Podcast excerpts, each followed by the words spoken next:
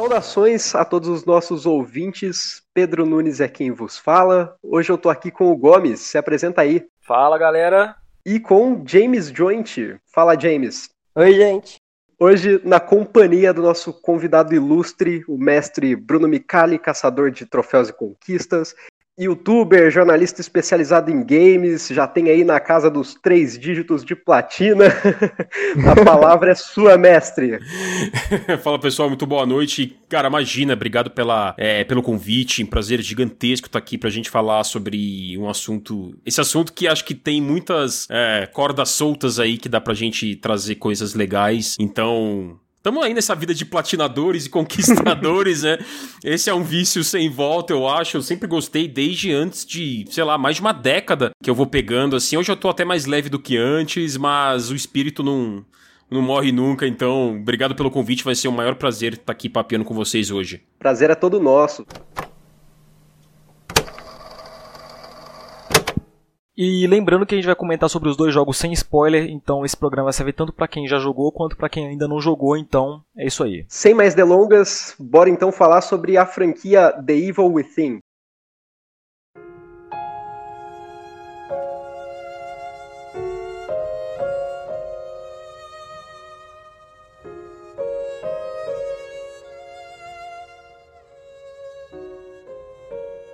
Eu ouvi um cara falar uma vez que The Evil Within é o melhor Resident Evil 4 desde Resident Evil 4. Vocês concordam com essa afirmação? Quem será que falou isso, né? Eu concordo. Vocês estão lembrados quem falou isso daí? Olha, é, eu acho que eu li num título de uma análise spa, né? Mas enfim, esse jogo é o Devil Within, ele é um survival horror e curiosamente ele é de um cara chamado Shinji Mikami e Shinji Mikami é ninguém menos o cara que criou a franquia, que criou o primeiro jogo, o primeiro Resident Evil, né? E ele não só dirigiu o primeiro Resident Evil, como ele dirigiu o Resident Evil 4, que é a grande inspiração, assim, pro primeiro The Evil Within, junto com várias outras referências, outras inspirações e tudo mais. E tem muito desses jogos ali, sabe? Não só além das referências, mas todo o jogo em si, você consegue ver muitas semelhanças em mecânica, sabe? Toda a vibe ali, a forma como ele, ele equilibra, sabe, elementos de terror com, com ação e tudo mais. E como é que vocês acham assim que ele, que ele equilibra esses elementos assim, sabe? Por que que é, por que, que esse jogo ele não ele merecia mais atenção, sabe? Eu só queria é, eu só queria acrescentar que você falou que ele é um jogo recheado de referências, o que tá certo, né? Mas eu acho que isso acaba prejudicando um pouco a visão que as pessoas têm dele. Elas acham que The Evil Within é um survival horror genérico e sem originalidade, sem identidade, o que é uma coisa muito errada, porque você uma pessoa que jogou The Evil Within, ela sabe por que ele se difere dos outros survival horrors. Na verdade, isso que você disse é porque, por ele ter muitas influências, por ele ter muitas inspirações, ele pode. Muita gente pode acabar achando que ele tem uma carência de identidade própria, talvez? Exatamente. É perfeito. É uma. Eu acho que assim, o The Evil Within. A gente até tava falando, né, que por que, que ele é ofuscado, né? A gente não entende muito bem, porque o Resident Evil 4 é, eu lembro que eu coloquei isso num título de uma análise, o melhor Resident Evil 4 de um, é, é, desde o Resident Evil 4. E na verdade eu tinha lido essa frase antes de um grande amigo meu, Cadu. A gente tava falando sobre, sei lá, tava filosofando sobre survival horror, né, horror de sobrevivência. E aí a gente chegou a essa essa possível equação aí, né? Porque o Resident Evil 5, Resident Evil 6, eles não supriram, digamos assim, eles não mantiveram essa boa sequência aí que foi é, o Resident Evil 4. Na minha opinião, eu sei que ele divide opiniões, eu sei que tem gente que não gosta muito e tudo bem. James. Né? não, eu, eu acho oh, que. o bullying começou. o James não curte muito? Odeia. Odeia, é o maior não gosto hater. muito, não. ah, assim, eu, eu entendo perfeito. Eu tenho, sei lá, na minha, na minha cabeça uma divisão interna, vamos colocar dessa forma, em que ao mesmo tempo que eu gosto dele isoladamente, isoladamente, é, quando eu coloco ele no cânone da série, ele realmente é diferente, né? Ele é outra coisa, assim, né? Assim como o 7 dividiu muitas opiniões também, né? Porque a gente teve. A gente tá na terceira trilogia da franquia Resident Evil. Né? A primeira, o mesmo estilo, câmera fixa, né? Câmera estática e aquele controle tancão, né? Que, que a gente chama, chamava na época, que ainda usa-se hoje. E aí, a partir do 4, iniciou-se essa nova trilogia com esse mesmo sistema. No 4, no 5 e no 6 foi basicamente o mesmo sistema, eles usaram. E agora o 7 implementou um novo sistema que já está sendo adotado, a gente viu, pelo Village, né? também dividiu opiniões da mesma forma, né? Falou, pô, isso não é Resident Evil, né? Teve muita gente que, que, que reclamou e tudo bem também, assim, eu, eu como saudosista entendo perfeitamente. Mas o Resident Evil 4, ele me deixou muito viciado. Eu não sei quantas vezes eu terminei esse jogo, até na geladeira inteligente eu devo ter terminado. e é um fenômeno até curioso, porque as mesmas pessoas que assim que, né, que reclamam de Resident Evil 7 por possivelmente assim ter fugido da essência são pessoas assim que idolatram Resident Evil 4 que fez a mesma coisa antes. Uhum. Eu noto isso bastante, viu? É, então curioso, né? Bem, bem observado, porque assim, o comportamento do jogador é uma coisa muito imprevisível. Tem gente que mesmo sendo ligada às raízes, e acho que eu que eu sou assim, eu sou muito saudosista com o que é original, né? Com que como foi inventado. E aí começa a mexer muito, mudar muito, eu não gosto. Mas depende de como isso acontece. Às vezes eu gosto, demoro a, a, a assumir que eu gostei, demoro a dar o braço a torcer, digamos assim. Mas no final das contas eu, eu abro mão disso e, e acabo gostando, acabo enxergando, enxergando que, putz, eu gostei pra cacilda desse jogo e não tenho o que fazer. E, e Resident Evil 4 foi assim comigo, sabe? Particularmente assim, é, eu não gosto de Resident Evil 4 porque, em comparação com os três primeiros, eu acho que ele deixou um pouco de lado o survival horror da franquia. Eu não senti aquela tensão, aquele, aquele sentimento claustrofóbico, né, que eu sempre senti nos três primeiros jogos e até mesmo no Code Verônica. Então, é, eu também não senti a escassez de munição. Eu vi que foi um jogo muito mais puxado pela ação. Acabaram um pouco com a humanidade dos personagens. E quando eu vi The Evil Item, assim, que tipo, era um, um Resident Evil 4 só que pegava todos esses efeitos que eu acabei de citar e consertava eles, para mim foi uma experiência muito foda. Só que eu vou te falar que esses defeitos que você citou, eu também enxergo muito deles, assim, no Devil Within também, sabe? Eu, particularmente, não vejo, assim, escassez de munição e muita ação, só em algumas partes específicas. Devil Within, ele tem um... Eu acho que o Devil Within, ele tem um desequilíbrio, assim, muito grave nessa parte, em termos de, de ritmo, sabe? Em momentos você vai estar tá jogando um survival horror, assim, bem raiz, sabe? Com aquela atmosfera, com escassez de munição, com os inimigos, com a questão das escolhas, assim, que você faz em gameplay, entende?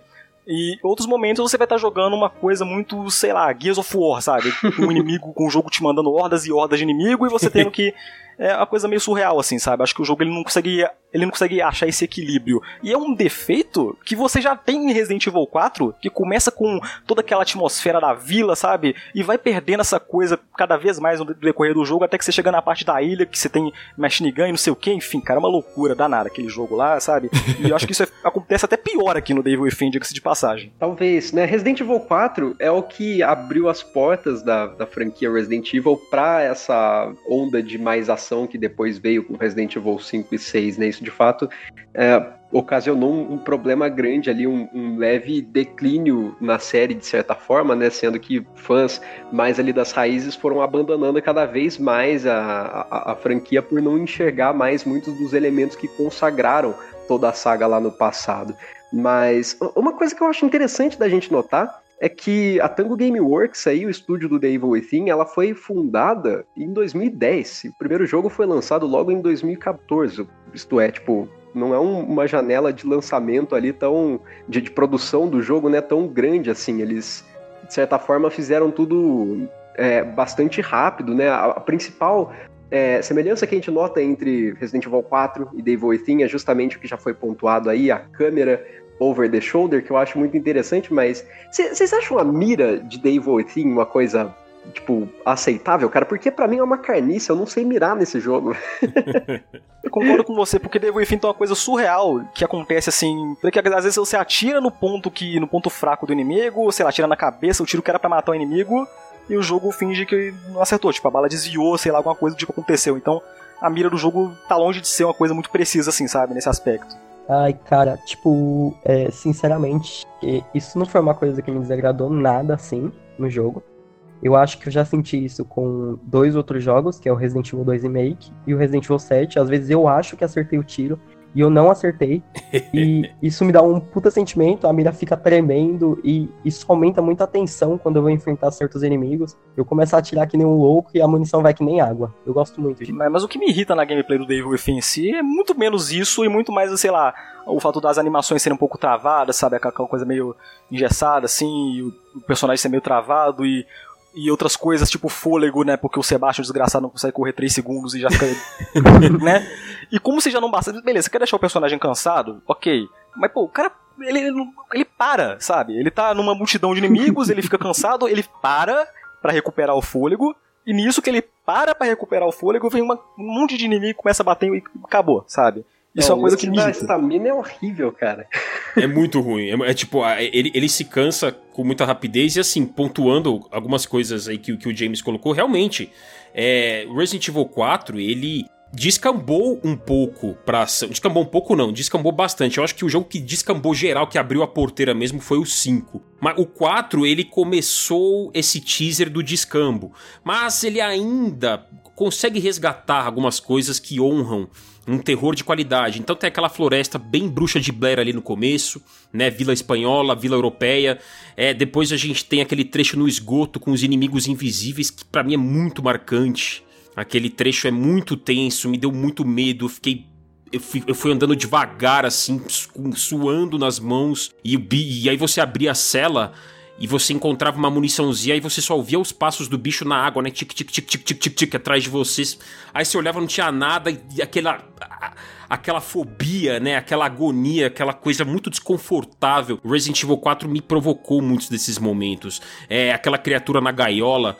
Então ele tem momentos que resgatam a essência do que é ser um Resident Evil, que é tenso, munição escassa, racionamento de recursos. É, é sobrevivência isso, né? Horror de sobrevivência. Você tem que você tem que sobreviver com os recursos que você tem à mão. Daí esse nome né? É não somente um terror gratuito, e sim um jogo que você precisa racionar o que você tem. Então, Resident Evil 4 apresentou isso. Quando você vai realmente, como vocês colocaram, quando você vai pra ilha, aí descamba bem, já tem um cara com a metralhadora giratória, né? O JJ, quando... é. Exatamente. É, já dá uma boa descambada. O 5, é... o 5 ele peca em algumas coisas um pouco assim mais técnicas do ponto de vista da fotografia, porque o 5 é um jogo muito claro, tem muito sol no Resident Evil 5. Resident Evil não é para ter muito sol, não é para ter luz uhum. do dia, não é para ter parque claro ou canteiros. é claro, a gente não quer ver isso. A gente tem que estar tá no escuro, né? Resident Evil sempre foi sobre ter um pouco de Alone in the Dark também.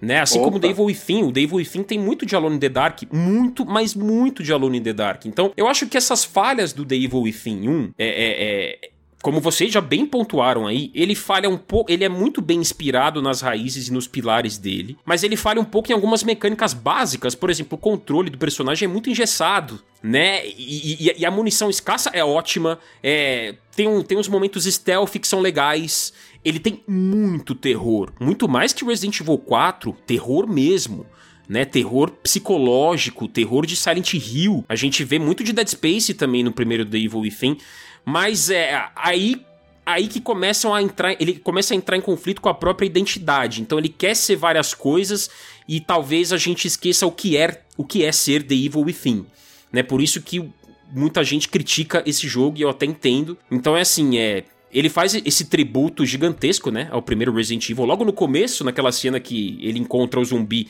comendo o pescoço decapitado, decapitado é, exatamente. Decapitado. Nossa, Você cria uma cena ali, o mesmo enquadramento, assim, é uma referência bem, bem O mesmo enquadramento, né, o mesmo olhar, assim, do zumbi para trás, o mesmo, mesmo esquema, ele levanta e vem, só que não tem o, o Barry ali pra, pra salvar. No caso da Jill, era o Barry que, que, que salvava ela, né?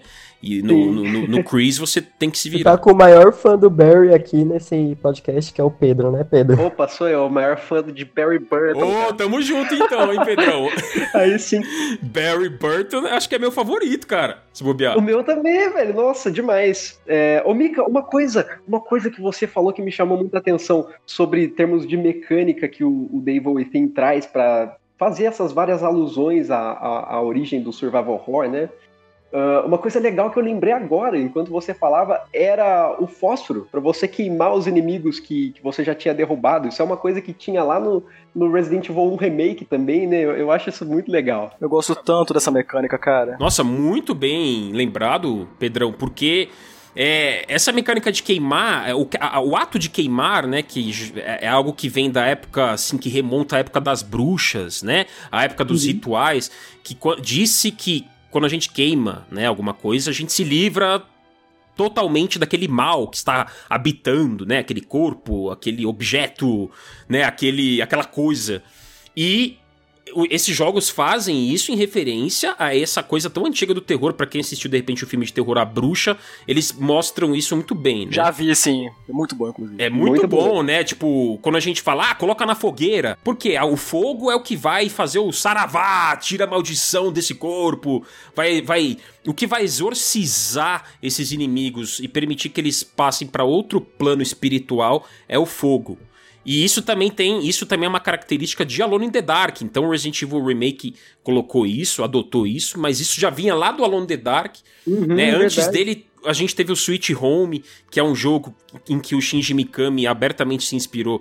Vocês devem saber para aquela animação de abertura de portas nos primeiros Resident Evil, que é um jogo do final dos anos 80 e ele é um, um jogo em que todo pixelizado, obviamente. Se não me engano, você citou isso no, no seu vídeo lá, né, sobre sobre Devil Within, ou eu tô viajando? Acho que isso, você colocou não, isso lá. Exatamente, eu até coloquei um trechinho do jogo lá. Coloquei um gameplayzinho rápido lá do Switch Home.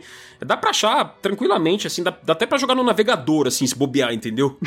é. Porque é super leve, né? Jogo pix pixelizado que eu super recomendo. É, tem muito assim de traição, quem que é o traidor do grupo, enfim. E, e, e realmente muito bem lembrado aí que esse projeto da Evil Within, primeiro da Tango Gameworks, ele nasceu até que não demorou muito para sair, quatro anos depois da fundação do estúdio, né?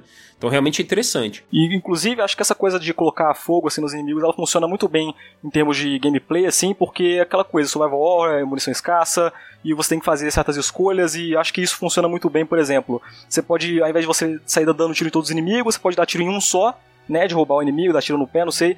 Aí os vários inimigos vão se aproximar, você coloca fogo em um e pronto, já leva vários juntos, assim, sabe? Eu gosto muito uhum. de, como, de usar essa mecânica, assim, durante o jogo. Ajuda demais.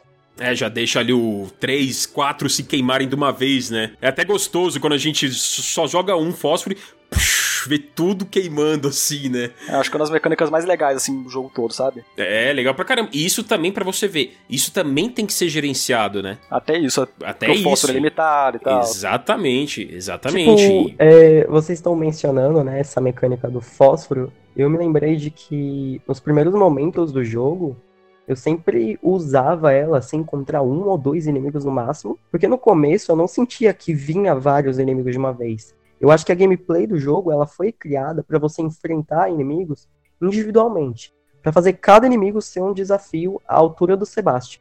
Só que tipo, quando começa a vir vários inimigos, eu senti que isso foi se perdendo, sabe? Foi aí que a gameplay começou a me incomodar um pouco.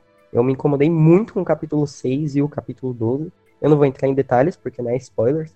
Mas, cara, meu Deus do céu. É, isso aí também eu considero, igual eu falei antes, que o jogo ele tem esse problema de, de, consistência, que você falou que o jogo, né, que era coisa de você enfrentar um inimigo por cara e depois ele começa a mandar vários de uma vez, é porque o jogo ele é inconsistente, sabe? Às vezes você vai ter aquela coisa mais estratégica de você poder ter várias abordagens, de você poder usar stealth, de você poder usar essas outras táticas, ou você vai ter que se virar porque o jogo tá mandando vários inimigos para cima de você, sabe? Ele não te dá, não te dá muita escolha assim em vários momentos. Eu, inclusive, isso me leva a um ponto assim que eu, não, que eu acho mal utilizado no jogo, que é o stealth, né? Que você usa no começo, que você tem ali umas chances de usar no começo com umas áreas abertas assim, com inimigos espalhados e mas depois o jogo não usa muito, sabe? É uma mecânica que fica meio de lado. É, bem, bem lembrado, tipo, eu, eu sei que a gente ainda vai chegar aí no Devil Within 2. Ah, ele aprimorou isso absurdamente, né? Ele pegou essas pequenas mecânicas mal aproveitadas, né, do, do, do primeiro The Evil Within, e, e reaproveitou muito bem, né? Então, é, é mecanicamente, tecnicamente, eu acho o 2 superior a 1. Um. Embora o 1 um tenha esse aspecto mais raiz do survival horror. O 1 um, ele é, um, ele é mais terror, é, até em termos de gameplay, de controle do personagem, né? Parece que o fato dele ser engessado parece que às vezes me parece que é de propósito. Exatamente. É dele, me parece que é deliberado. Assim. Não, eu tenho umas coisas ali que eu tenho certeza, assim, que estão ali para te irritar ali de propósito, sabe? O fôlego do Sebastian, por exemplo, é, é, proposital, com certeza aquilo, sabe? O fato dele ficar parado, recuperando o fôlego, eu tenho certeza absoluta que tudo isso tá aí só pra, né, encher o saco mesmo, proposital, pra você ficar Eu irritado. entrava em pânico quando eu tava fugindo, tipo, daquele inimigo, né, específico que aparece pela primeira vez no capítulo 4. E o Sebastian abaixava, assim, para ficar se recuperando. E o Sebastian corre, pelo amor de Deus. Ela vai me matar. Não, tem até que falar que o James recentemente estava jogando Alan Wake. E aí ele virou e falou assim: Nossa, agora eu já nem sei mais se é o Alan ou se é o Sebastian, que tem a pior estamina. Meu Deus, a pessoa não corre, não sei o que. Nossa, Sebastian, você corre. Não, muito bem lembrado e, e engraçado, né? Antes, da, depois tem o. Não é nem spoiler, né? Isso para quem estiver escutando aí a gente. Uhum. É, o Rove, que é um dos principais inimigos do The Evil Within, né? Enfim. E ele é, um, é uma espécie de espírito que, que te persegue ao longo do jogo. Isso já acontece logo no começo, por isso que não é spoiler. E esses momentos são extremamente desconfortáveis no The Evil Within. Extremamente. Com certeza, cara. Né? Vocês, vocês, vocês lembram disso? Para mim são os piores momentos, no bom sentido dizendo, são os piores momentos do jogo. Pegando ele assim como personagem, é ele traz assim uma das coisas que eu mais gosto do jogo assim em geral, que é uma, uma certa aleatoriedade nele assim, sabe? Porque porque sem entrar em detalhes assim na história, mas ele tem uma o universo dele assim permite que eles façam coisas assim meio surreais assim no mundo do jogo, sabe? No sentido de que às vezes você vai estar num cenário, daí o jogo ele tem uma transição de cenário maluca que você cai, aí você vai para outro lugar, aí sabe, entende, entende o que eu quero dizer? Essa coisa meio é, meio aleatória assim. Meio Matrix assim, né? Meio Matrix e meio Inception também. Isso, eu ia falar disso, cara. Uma das coisas, assim, que eu mais gosto no primeiro Devil Item é justamente essa aleatoriedade, né? Que deixa, tipo, cada capítulo extremamente imprevisível. Tipo, você que vai jogar Devil Item pela primeira vez, você, você entra naquele hospital e você pensa, caramba, isso aqui é do Shinji Mikami. Então, vai ser uhum. estilo Resident Evil. Vou ficar andando pelo hospital, fazendo puzzles, encontrando inimigos. Não! No segundo capítulo você já vai para uma vila, quarto você vai para um hospital. É uma coisa muito aleatória. E eu acho que isso prende muito o jogador, porque ele vai sempre querer continuar a jogar para ver o que vai ter de novo no próximo capítulo. Exatamente. É uma das coisas que eu mais gosto no jogo, disparado. Sim, isso bota o jogo numa, numa linearidade maior, né? Tipo, não tem aquela parte mais Metroidvania de Resident Evil, de você ter que explorar e fazer puzzle, igual você estava colocando.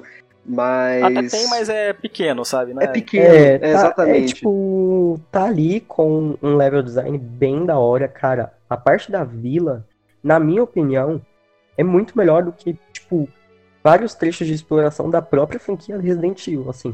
É, eu já joguei um monte de Resident Evil, todos, e, uhum. cara, o tempo que eu passei naquela vila foi quase duas horas. É. Me encantou é, de verdade. É perfeito, perfeito. Porque essa vila, level design, é, essa, essa vila, ela ela desloca os inimigos de uma maneira muito inteligente. Então, tem inimigo que tá embaixo de uma escadinha, e aí tem outro que tá dentro da casa, outro que tá atrás, outro que tá do lado, e você fica nesse é, nessa sensação de que eu não me livrei de todos os inimigos, eu não vou avançar. Eu não sei se vocês têm esse tipo de toque, eu tenho. Eu também. Uhum.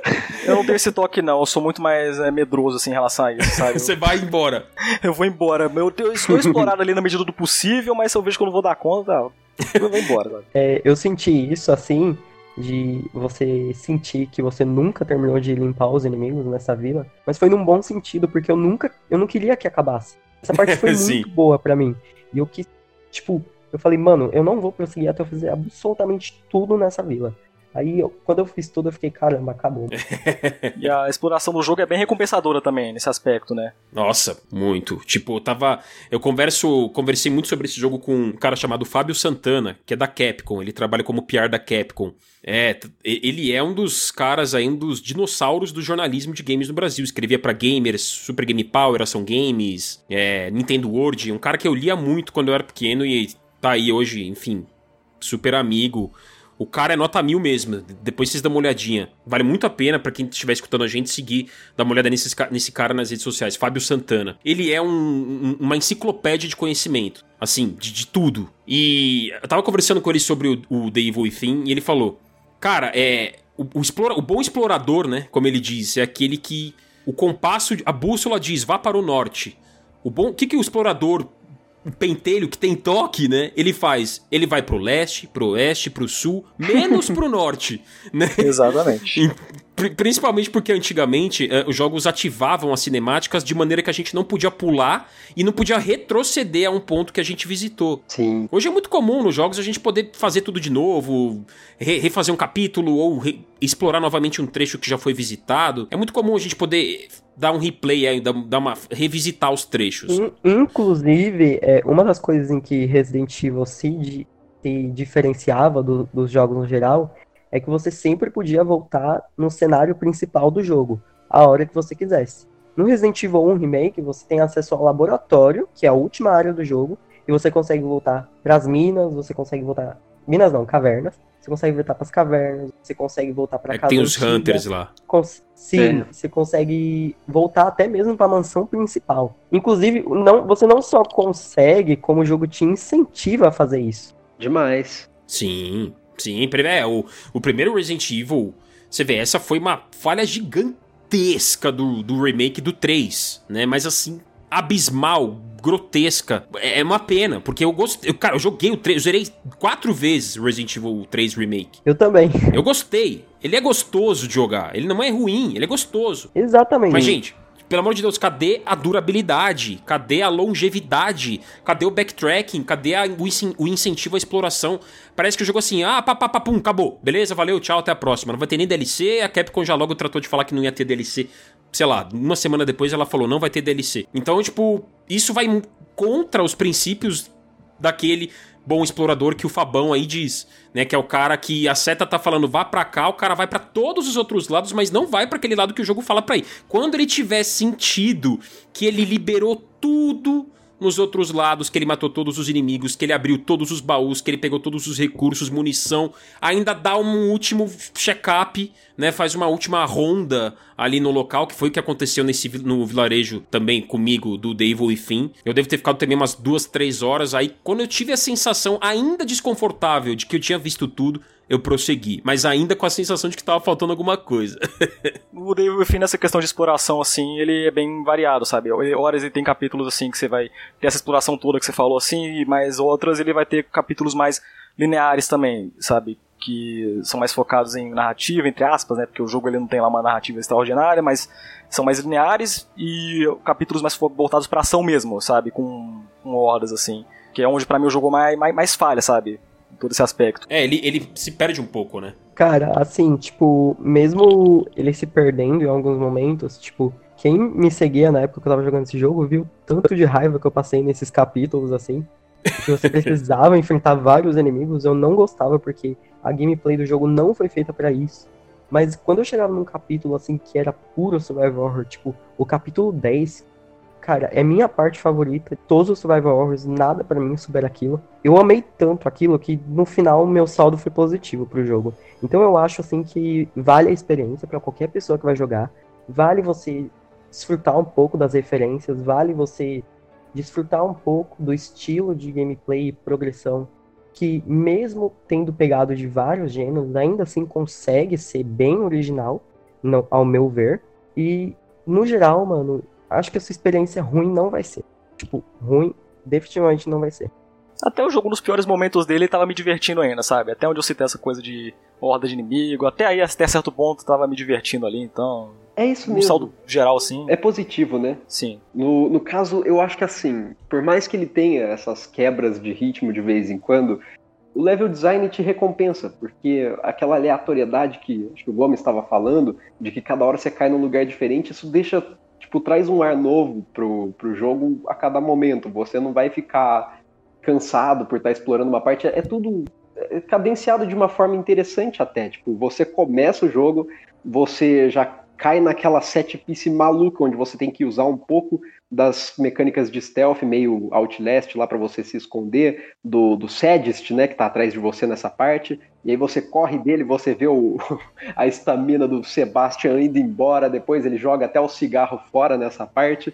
E depois você tem aquela exploração mais aberta e o jogo vai, de certa forma, mesclando um pouco de cada coisa e, e tem uma experiência bem interessante no final. Eu recomendo, assim, completamente.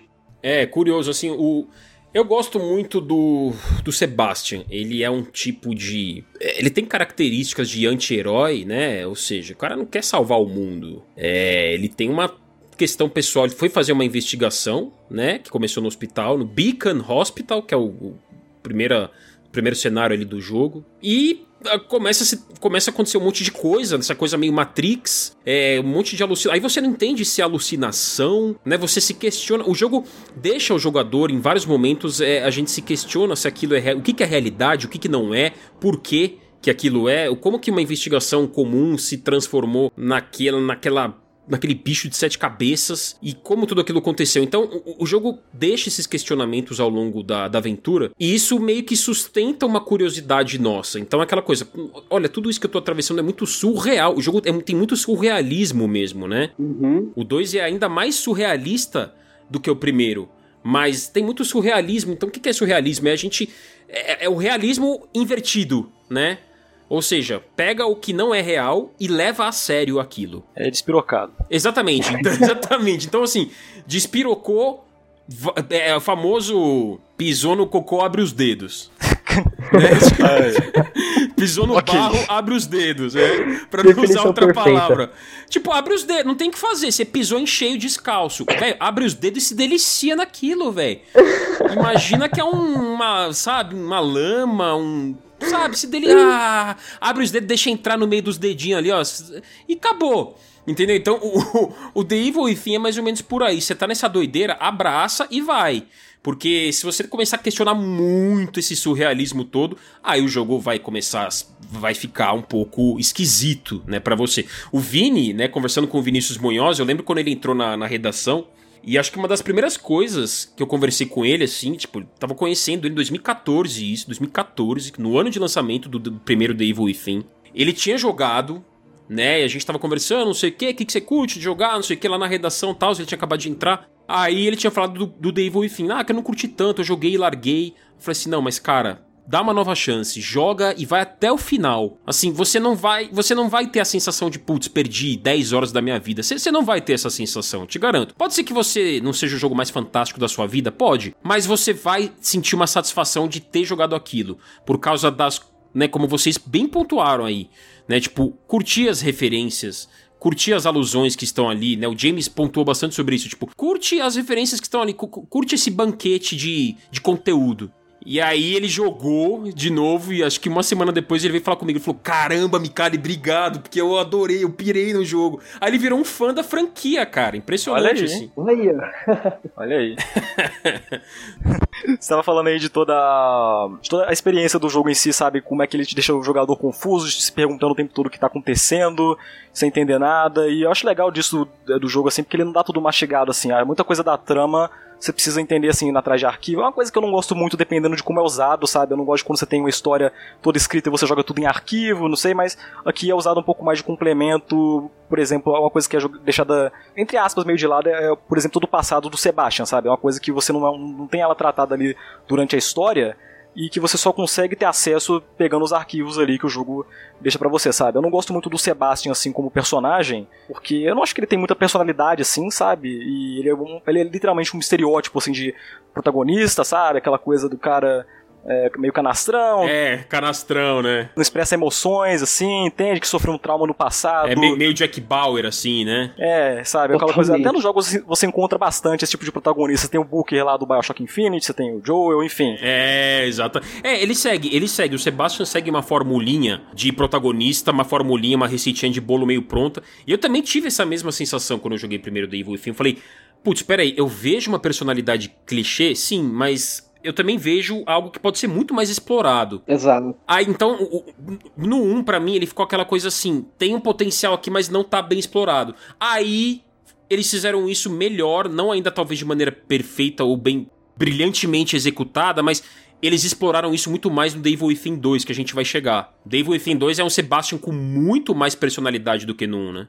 Eu tenho uma relação assim de amor e ódio com os personagens do primeiro Devil Within. Eu compartilho da mesma opinião que o Gomes sobre o Sebastian. Só que a Kidman, cara, do primeiro, eu gosto muito dela. Tipo, eu acho ela incrível. Na campanha principal eu não tive tanto interesse nela, mas eu quis ver mais dela na DLC.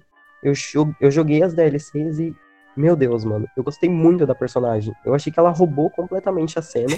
e eu fiquei até triste pelas DLCs serem algo, tipo, secundário, sabe? Muita gente não jogou as DLCs. Muita gente Eu mesmo. vi ali a taxa de gente que completou.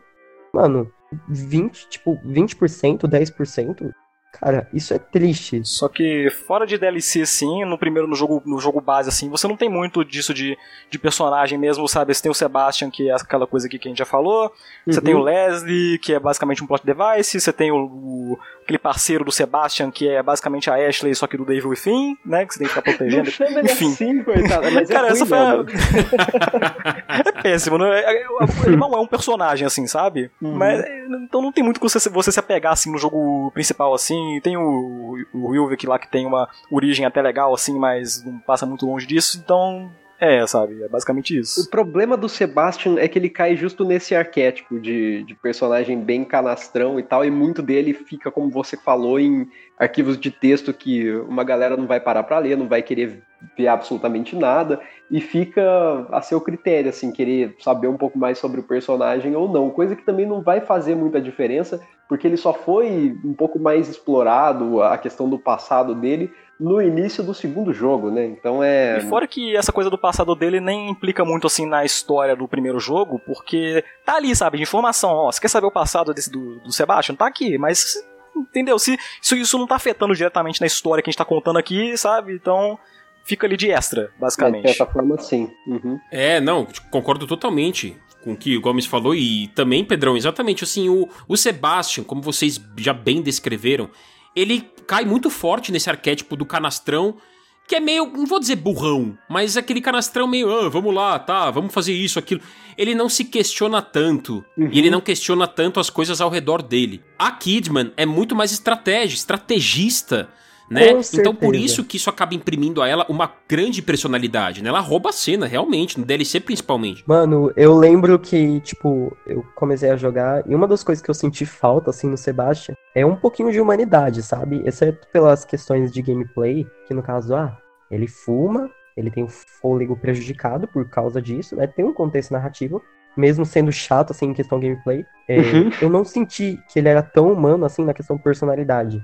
Eu não sentia que ele reagia de forma que eu reagiria às situações que ele é imposto. Exatamente. Diferente da Kidman, cara. Exato. Eu senti isso o tempo todo com a Kidman. Sim, a Kidman ela traz muito mais dessa humanidade mesmo pra, pra franquia. Tanto The Segment quanto The Consequência ali, as DLCs desenvolveram ela de uma maneira brilhante. Eu acho que é por isso que eu enxergo ela como minha personagem favorita aí da, da franquia The Evil Within, né? Ela é de fato bem mais humana que o Sebastian. E a gente tá falando toda essa coisa de história, de, de narrativa, eu, meio uma parada meio off-topic aqui, falando questão técnica do jogo, né?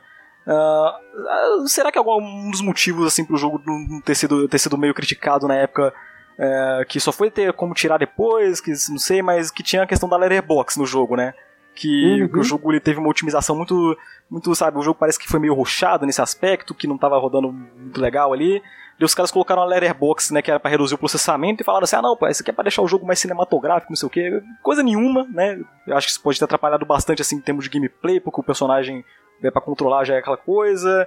Aí às vezes tem uma armadilha no chão ali que você não consegue ver porque tem uma letterbox gigante assim cobrindo, pois não sei, é. mas você pode ter sido os motivos assim de ter afastado uma galera assim de jogar, não sei. Eu conheço gente que dropou o jogo porque olhou e falou: Meu Deus, essa vinheta preta de filme de cinema horrorosa aqui, não consigo tirar isso da configuração, não vou jogar. Cara, olha o preconceito. Mas realmente atrapalha. Eu fico impressionado como tem uma galera que detesta as faixas pretas. Assim, repudia a ponto de, ah, não, não vou jogar porque tem as faixas, assim, de modo geral, independente do, do, do jogo. Eu fico impressionado como não é uma. É, não é tão pouco, assim, sabe? Não é uma quantidade pequena de pessoas, não, que se incomoda com isso, porque realmente acredita que isso tampa é, elementos que poderiam ser exibidos, né? Até mesmo em filmes tem gente que se, que se incomoda com esse efeito, né? E outra coisa que o The Evil Within tem, muito mais um do que o dois, é o granulado, uhum. né? Tem, tem um granulado que, que é o que a gente chama em inglês de film grain, né? Tem um film grain muito forte no primeiro The Evil Within. E isso inconscientemente, mesmo que as pessoas não se deem conta, isso causa um ruído visual para algumas pessoas. Causa. Às vezes a pessoa nem sabe dizer exatamente o que é. Ela olha e fala, ah, sei lá, achei a imagem meio borrada, meio. meio. É, nublada, assim, sabe, meio escurecida, e aí tem as faixas pretas para contribuir ainda mais com isso, e muita gente acaba dropando por um pequeno, uma, uma escolha técnica, é uma escolha, né? O filme Grain, que a gente vê em The Last of Us 2 também, não dá nem para remover, no The Last of Us 2, é um efeito que tá ali permanente, o granuladão que o jogo tem, né? Eles colocaram um update que dá para remover agora, mas. É, então, exatamente. Tiveram que colocar depois pela atualização, porque o feedback foi muito grande, né? Então, você vê, antes antes não era uma opção, era uma escolha de design. Vamos colocar o granulado e, e, não pode alterar. No The Evil Within, isso acontece. No 2, né, a gente vai chegar lá, ele já mitigou muito desse efeito. O 2, vocês podem perceber aí que não é, é, não é tão granulado, ou quase nada granulado em relação ao primeiro, né? É, o pior que eu gosto dessa coisa do granulado. Eu não gosto da Letterbox, né, mas... É, ela, ela, basicamente só tá ali em questão, por ter questão de otimização mesmo, sabe? Mas é, do granulado, pô, o povo reclamou da Last of Us Part 2. Eu sempre gostei desse detalhe lá, não sei, mas enfim. O povo não realmente se incomodou é, muito eu, com eu, isso. Eu também não me incomodo, não. Assim, engraçado, tem gente que, que realmente fala: caramba, esse granulado, não consigo jogar. Eu fico impressionado, né? Como, pra gente ver como cada pessoa tem, né? Um jeito diferente de olhar, de, enfim, né? É, é bizarro isso, né? Cara, eu sinceramente, eu sou super de boas com isso. É, eu tava jogando Resident Evil Zero esses dias, o remaster, no caso, para Xbox, e tem a opção lá de você deixar a tela cheia, no caso, não um, um por um, no caso, e isso é uma coisa que eu não faço. Eu deixo a tela no tamanho original, porque eu quero ter a experiência que os desenvolvedores querem que eu tenha. Então, não é uma coisa que, que me atrapalhou muito no Devil Within. É, eu acho até que adicionou um pouco de dificuldade para mim, porque eu ficava muito mais imersivo na tela, tinha uma imersão maior. Pode até falar, ah, cara, ah não, isso aí foi problemas técnicos. Pode ter sido, mas para mim funcionou como imersão.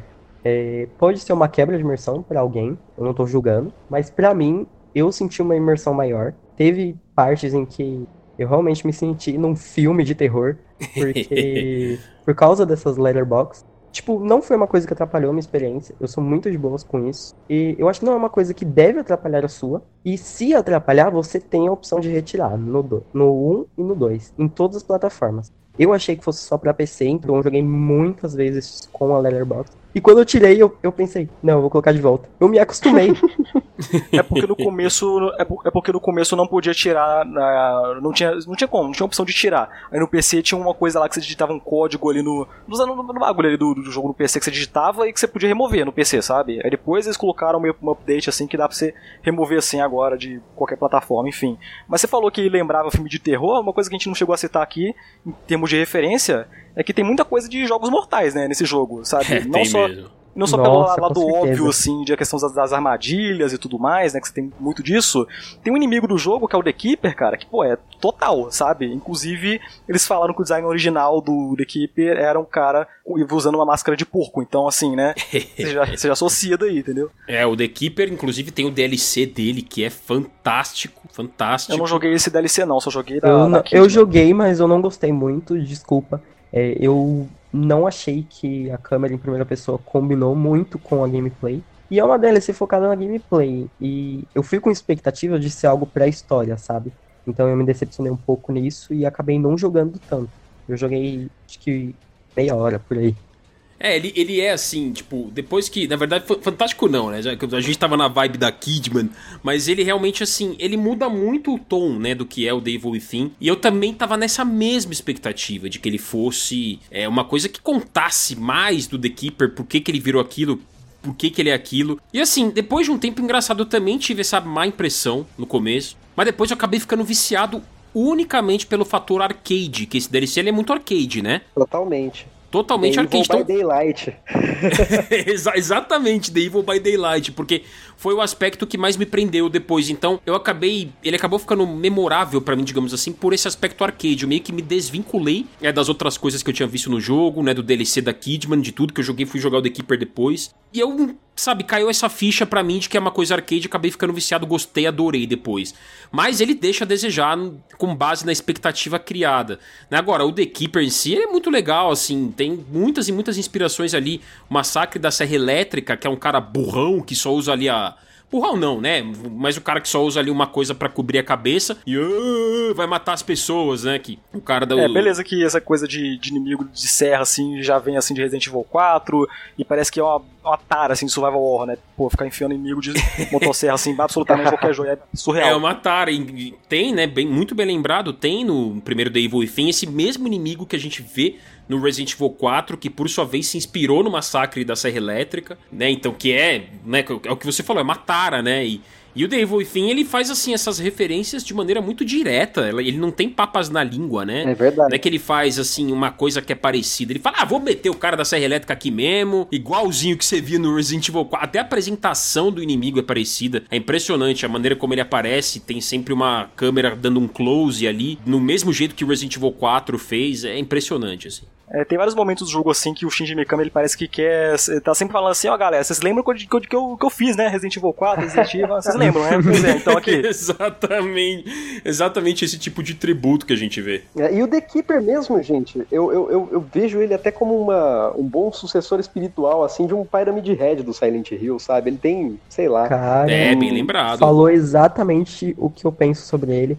Ele é o meu inimigo favorito da campanha. É, o, o meu primeiro encontro com ele foi uma das coisas mais tensas assim que eu tive com o videogame, porque eu não sabia como reagir. Uma das coisas que eu aprecio assim em Survival Horror é quando ele simplesmente bota um inimigo novo na sua cara e fala enfrenta.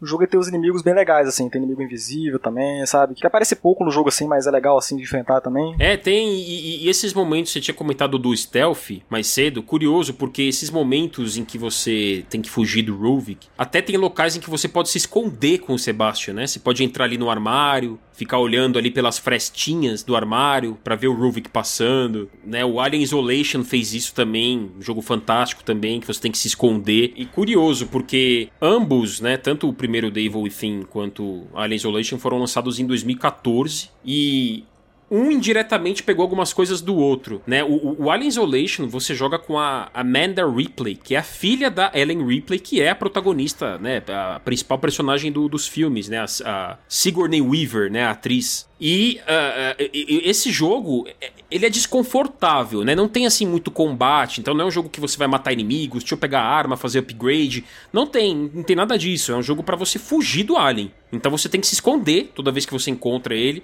Você até tem mecanismos que retardam ele, né? Lança-chamas, mas nada elimina o alien. Você só retarda as ações que ele executa, né? As, os ataques, mas você não elimina. Então você fica com esse desconforto, né? Aí tem momentos que ele aparece, depois ele some, ele reaparece, você não sabe quando ele vai reaparecer. Tem muito de Dead Space ali também, né? O, o Devil Within, ele brinca muito com isso em diversas fases, principalmente nas lineares. Quando você ouve barulhos, né? Ele é um jogo que mexe muito bem com a mixagem de som, né? Então a, a, a- decupagem dele é muito boa. Você jogar com headset o Evil Within é muito satisfatório.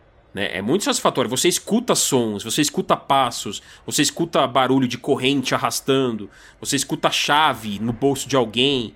E não tem nada, não tem nada, mas tem hora que tem. E tem hora que não tem. Então é. Eu acho que brincar é é um tipo de. É uma técnica do suspense muito milenar, né? Muito antiga. Mas é, eu acho que eles aplicaram bem, sabe? Eu vou ser um pouco, eu vou ser um pouco fanboy aqui. Tem um jogo que faz isso aqui pra mim. É o melhor jogo nisso, que é o Resident Evil 7. Cara, eu Ah, nunca tive uma imersão assim com survival horror tão boa com headset no caso. Que você consegue apre- apreciar todos os efeitos sonoros e tem alguns que te deixam muito desconfortáveis e no final não é nada. E só dele conseguir te deixar desconfortável eu acho isso muito bom. Porque tá usando um dos seus sentidos um dos seus cinco sentidos no caso Uhum. pra te deixar descon- desconfortável e sem precisar de algo visual sabe você não tá vendo mas você tá ouvindo É, não, fugir do, do Jack, né? É muito. Você vê a mesma coisa do Ruvik, né? Então você tá andando, você nunca, você nunca tá 100% confortável, né? Meu Deus, sim, tipo, eu tava jogando o capítulo 9 e que eu tinha acabado de resolver o puzzle. Eu ia sair da sala e o Ruvik apareceu na minha frente. Na minha frente. Imagina o, o, o susto na hora, sabe?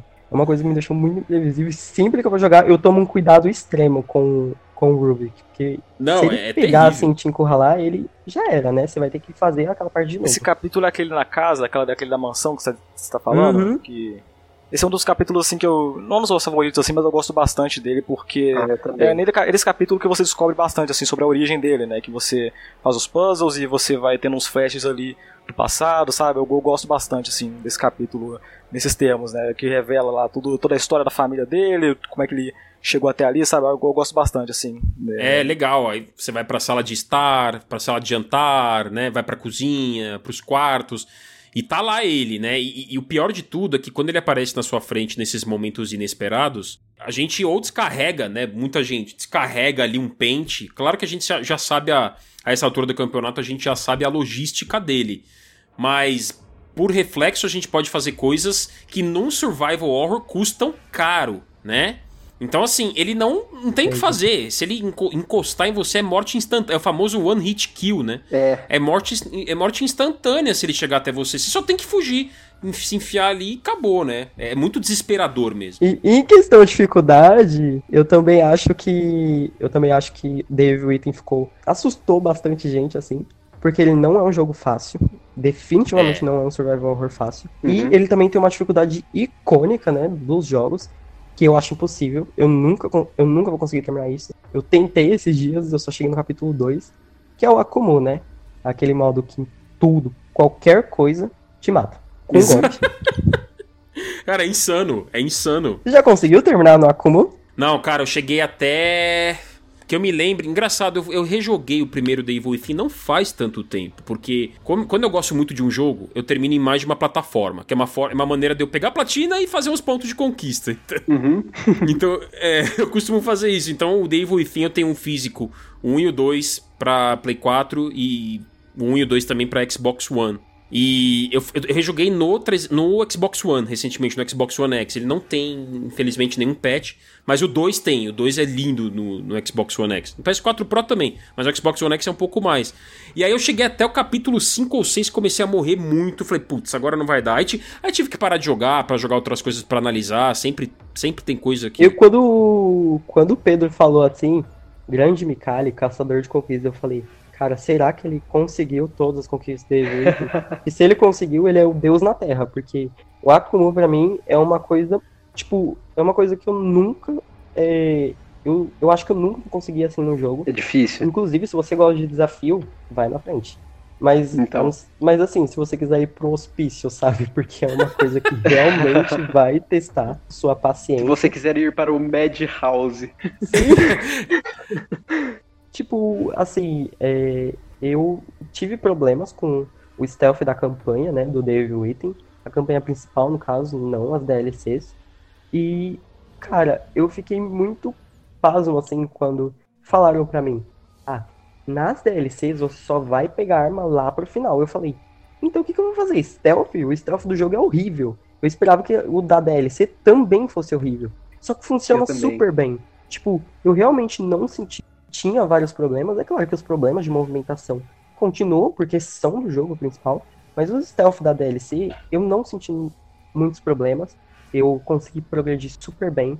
Inclusive, eu joguei essa DLC no modo normal, na dificuldade normal, que no caso é o Survivor, e na dificuldade Kurayami, né? E, cara, que experiência. É assim, porque a DLC, se você pega. Ela é basicamente o primeiro capítulo assim do Devil Within, né? Porque o primeiro capítulo do Devil Within, eu acho que ele ele não é muito bom assim para apresentar o jogo do que ele realmente vai ser, sabe? Porque a impressão que você tem quando você vai jogar o Devil Within está no primeiro capítulo é de que vai ser tipo um Outlast em terceira pessoa, né? Com você fugindo ali do sádico, se escondendo, sem como se defender. E o que a DLC faz é pegar aquilo que não é muito utilizado no jogo e fazer. A DLC toda é isso, sabe? Você é, tem um inimigo te perseguindo e você tem que ficar é, você tem que fugir, você tem que tomar cuidado pra você não ser pego, enfim. É, isso funciona muito bem assim na DLC para um elemento que não é muito utilizado assim na campanha principal, sabe? Sim, é, a, é basicamente o, as mecânicas do stealth da campanha, só que mais bem executadas. E eu ainda complemento com o seguinte: além de melhorias de gameplay, a história também é bastante complementada pelas DLCs, sendo que com é ali que a gente tem a apresentação inicial da Mobius, né? A gente tem uma informação melhor do que ela é, e é uma organização que veio a ser muito importante no segundo jogo depois, né? Isso que eu ia falar, porque é, muita gente que ignora a DLC pode boiar sem muita coisa no segundo jogo e eu fico me perguntando, pô, cara, por que, que a trama assim do segundo jogo ela acaba puxando tanto pra esse lado da DLC?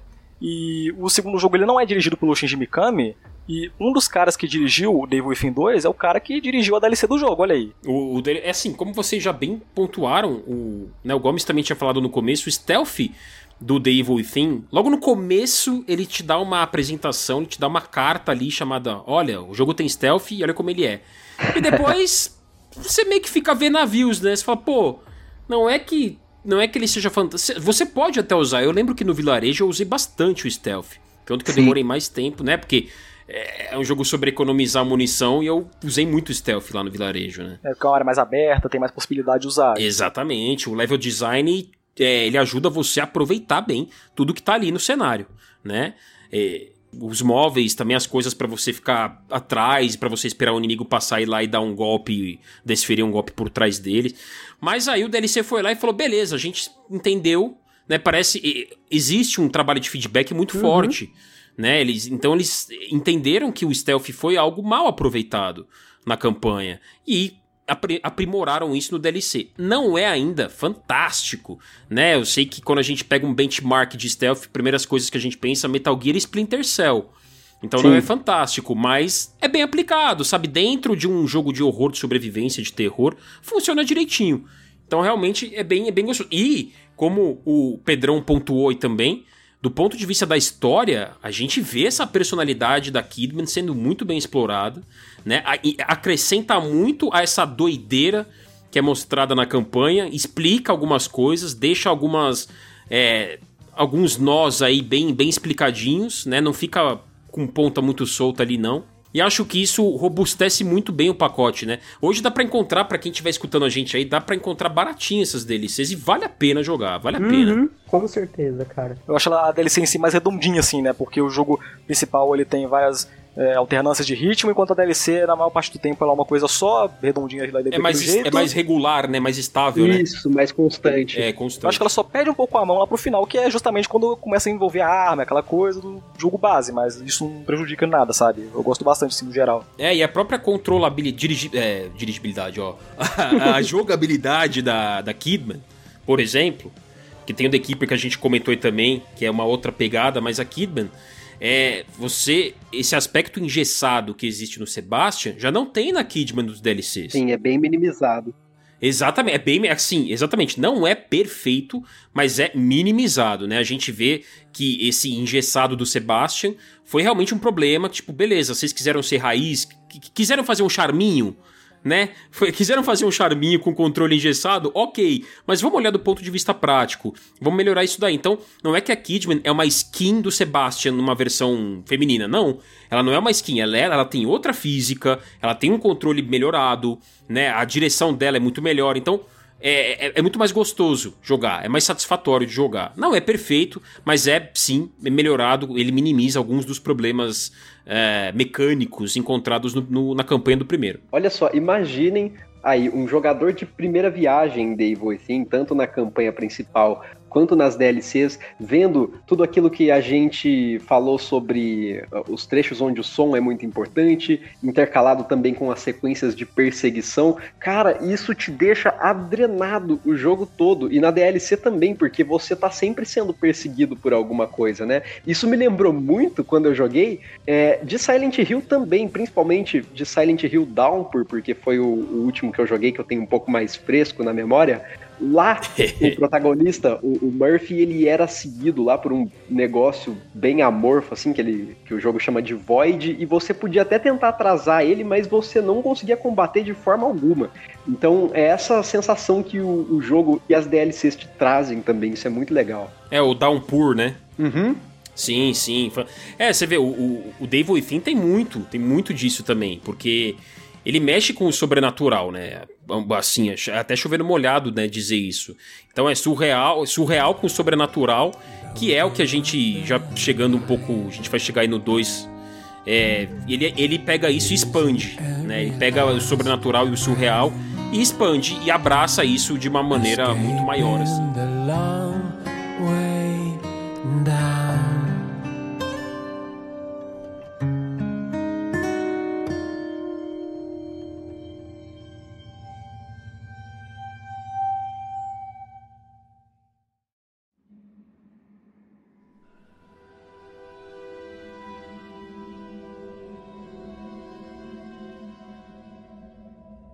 O primeiro Devil Within, ele dividiu opiniões, recebeu muitas críticas, né? E o Devil Within 2, né, como uma sequência, ele teria o papel de ouvir essas críticas, né, esse feedback e corrigir os problemas do primeiro jogo, mas além disso, vocês acham que o jogo ele melhora bastante assim em relação ao primeiro? Eu acho que dá um banho assim no primeiro jogo em todos os aspectos assim, sabe? Posso fazer uma outra pergunta aí para vocês que essa eu acho bem legal. Opa! É, o que, que vocês preferem em termos de ambientação, Beacon ou Union?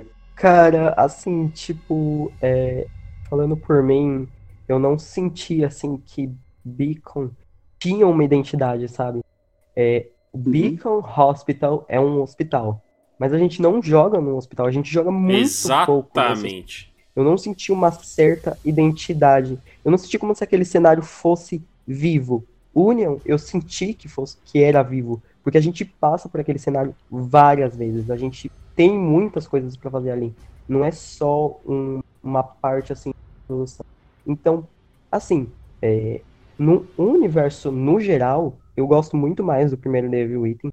Tem coisas, tem cenários ali que eu amo. Mas em questão de identidade, eu não sei se eu conseguiria é, encaixar todos os cenários, todos os inimigos em Beacon, sabe? Eu acho que vai muito além disso. Agora, Union é algo mais fechadinho, sabe? Por assim dizer. Uhum. É, o, o, o Be Beacon. Nossa, foi perfeito isso, né? Eu até comentei lá no vídeo que eu, que eu publiquei no meu canal que o começo do primeiro The Evil Within, ele me lembrou muito um jogo que eu citei lá chamado D. O nome do jogo é a letra D de dado.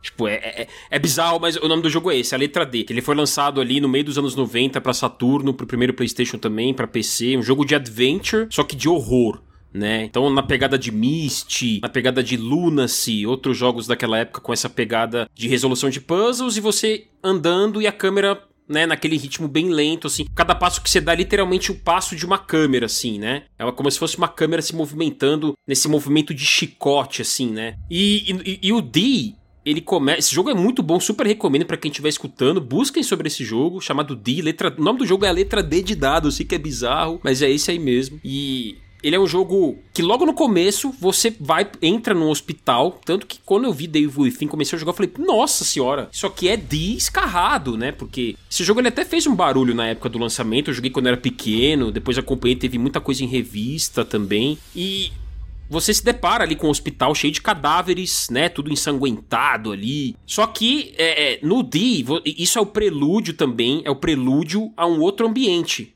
Por isso que é muito parecido. Abre ali uma fenda, você entra nessa fenda e sai depois num outro lugar totalmente diferente. Então tem uma, inconstan uma inconstância, tanto no D quanto no primeiro The Evil Within, existe essa inconstância. Eu, ah, dito isso, eu prefiro também uh, o Union do The Evil Within 2, porque o Union, ele, uh, ele já é desde o começo aquilo, né? Uhum. E ele é, mais ele é mais constante, ele é mais presente, ele é maior, ele é expandido, né? E tanto o próprio nome, Union, né? União. Olha. É, exatamente, traz muitas referências a, a esses mundos conectados. E eu acho que o 2, para mim, é mais constante nesse sentido. Eu, eu, prefiro essa, essa faceta mais assumida do 2. Embora o 1 um seja mais terror. Ele, eu acho que ele é mais raiz terror é, do que o 2. Que o 2 ele ficou. O 2 ele ficou muito mais ocidentalizado. E... Né? O 2 ele ficou muito mais ocidentalizado, né? Ele é dirigido, inclusive, por outra pessoa, que é o John Johannes, como vocês já citaram, cuidou dos DLCs. Ele também participou do 1 um, junto com o Shinji Mikami. Né? Não, o Shinji Mikami não se ausentou totalmente do 2, mas. Ele tá como produtor executivo, que isso pode tanto significar tudo ou nada, então a gente não sabe, né? Até que ponto ele trabalhou no jogo, mas. É, como produtor executivo, assim, é o cara que supervisiona o projeto de modo geral, mas ele chega pro diretor e fala: olha, pode fazer o que você imaginou, né? Porque na sua visão de artista, eu não vou interferir, né? É, o produtor executivo só vai lá e bate martelo, né? O cara que banca a ideia, entendeu?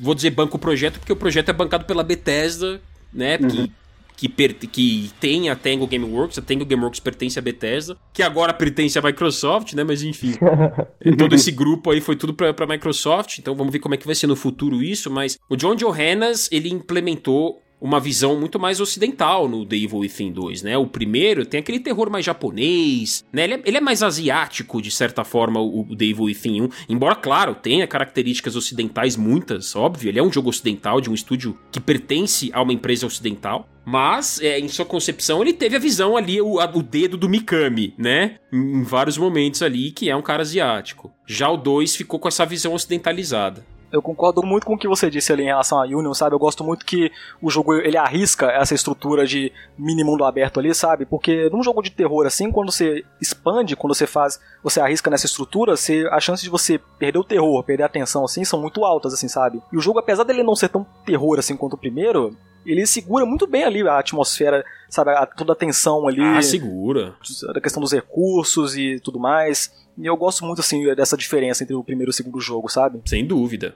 Aproveitando que o, o Mikali falou, né, que o jogo, o segundo jogo foi muito ocidentalizado, é, aconteceu uma coisa com The Evil Within que também aconteceu com Resident Evil e eu realmente não gostei, que eles mudaram o nome original do jogo. É, o nome original de Devil Within é Psycho Break. É, Psycho Break, exatamente. Lá no Japão, né? Aham. Uhum. E Resident Evil é Biohazard, né? Eu acho que Psycho Break serve exatamente para o que Devil Within se propõe. Assim como Biohazard serve para Resident Evil. Então, eu fiquei um pouco triste com essa com essa mudança, assim. Eu acho que o nome do jogo não tinha necessidade de ser mudado. É, eu prefiro Devil Within mesmo. É, é, é, que a gente, é que a gente acostumou, né? Então. É, exatamente. É, inconscientemente, talvez a gente prefira Devil Within. Mas se desde o começo o nome fosse Psycho Break e a gente descobrisse que na verdade no Japão é The Evil Within, se fosse trocado, eu acho que a gente poderia achar o Psycho Break melhor também. Mas realmente é um nome curioso, Psycho Break, porque tem a ver, né? Psycho Break, ou seja, né? Quebrar a psique e explora a psique, né? Humana, de certa forma. No caso, Sebastian, nos outros personagens também, mas no 2 ele é muito mais explorado nesse sentido. Ele pode até ter a ver com o jogo, mas como título, sabe? Eu acho Psycho Break meio genérico, mas enfim. E eu gosto muito também, é, pelo fato da, da, estrutura do jogo ser totalmente diferente, uhum. ele é mais é, regular, assim, no, no, primeiro jogo, por exemplo, você tinha poucas chances ali de usar, usar o stealth, por exemplo. No segundo jogo, é, as áreas elas seguem esse padrão, então você pode sempre ter a abordagem ali que você quiser, independente da situação, sabe? Se você quiser sair metendo bala, se você quiser ir no stealth, se você quiser é, usar o cenário, né? Porque no cenário agora, apesar de não ter a mecânica de colocar fogo nos inimigos, as armadilhas, você ainda tem os barris ali, você tem gasolina no chão, enfim, cara. O jogo, ele, na maior parte do combate, assim, do jogo, ele te dá todas essas opções, com um ou outro desvio ali, né? Que, que eles sempre caem na tentação de colocar uma parte do jogo onde você tem que ficar protegendo uma casa que tá sendo invadida por. Enfim. Mas no geral, assim, ele é bem mais regular, sabe? Verdade. Não, o jogo cresceu, ele evoluiu em muitos aspectos, né? Ele tem até side quests diferente do primeiro. Exatamente. Sim, sim, cara. Em termos de side quest também, é muito recompensador toda a exploração do jogo, assim, das áreas de Union, sabe?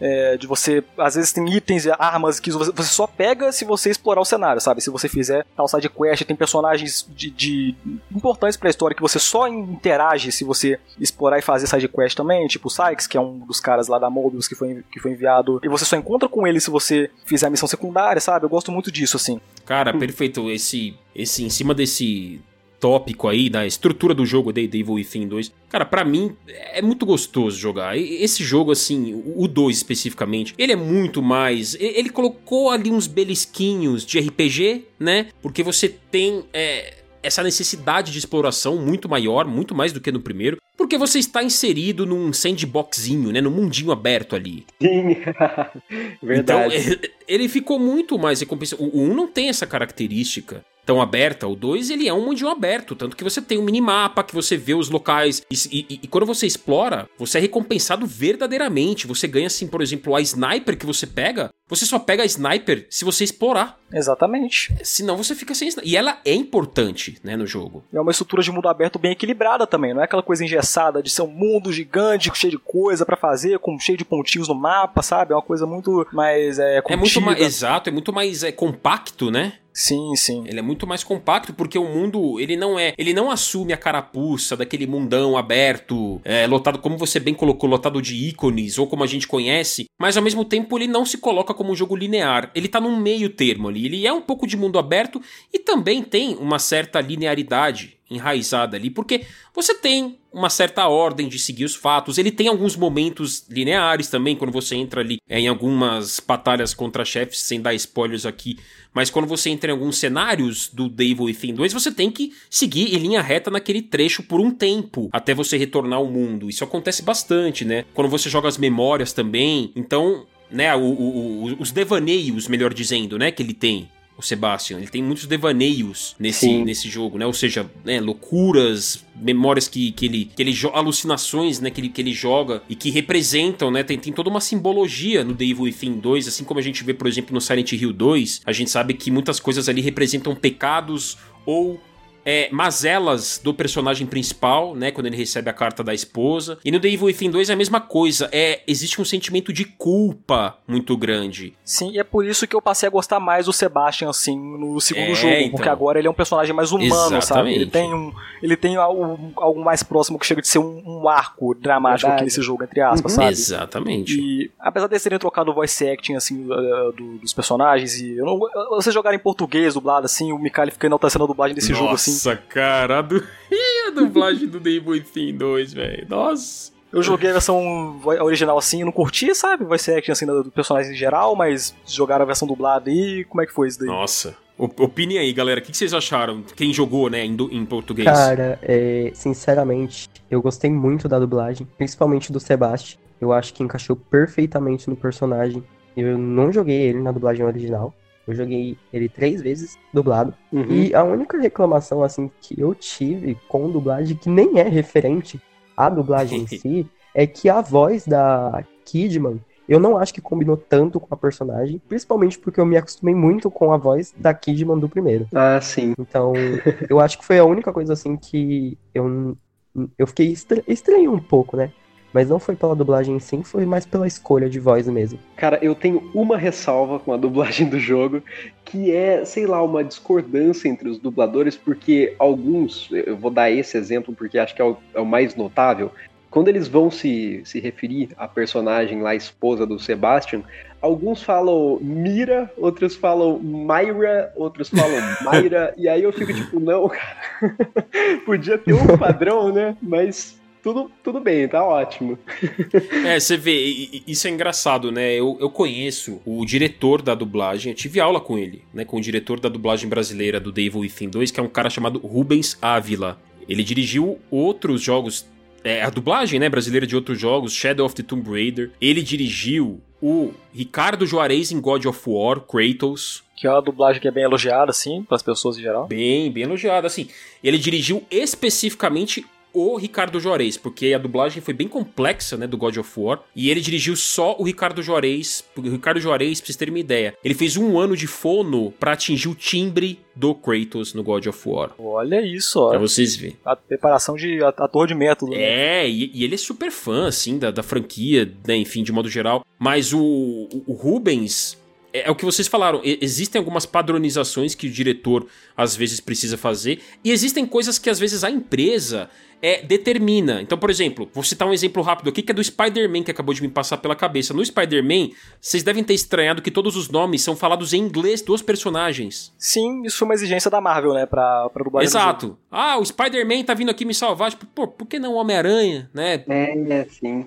Sabe, tem, tem algumas coisas estranhas. Foi uma determinação da Marvel. Então, às vezes, acontecem algumas imposições da publisher, né? Da, da, do, da empresa que está desenvolvendo o jogo. É, mas o The Evil Within 2, nossa, concordo com, com vocês. Tem algumas inconsistências, sim, nessa questão de nomes. Mas a, a, a atuação dos dubladores é, assim, de uma é, é, muito memorável para mim, né? O, o Sebastian, ele, do, ele é dublado por um cara chamado Alexandre Marconato que eu até comentei no, no vídeo. Meu, eu fiquei tão fã, assim, que eu fui atrás dele, assim, no Facebook. Falei, não, deixa eu, deixa eu encontrar esse cara, velho. Eu não sou muito ligado em dublagem, mas se eu não me engano, esse cara, ele dubla o Michael Fassbender nos filmes, né? Em geral, assim, ele, ele dubla o, o, Michael Fassbender e ele dublou também o Marcus Holloway, protagonista do Watch Dogs 2. Olha aí. Olha, só que legal. É, que é bem bem carismaticão ali e tal, né? Muito legal, uhum. eu gosto do Marcos também. E eu, aí eu fui atrás dele, falei, não, eu vou, eu vou tietar, eu vou tietar mesmo. é, eu vi que você contou essa história lá, que você foi atrás do Facebook do cara e comentou. Cara, mandei mensagem, mandei inbox, aí ele, ele não respondeu meu inbox, eu, putz.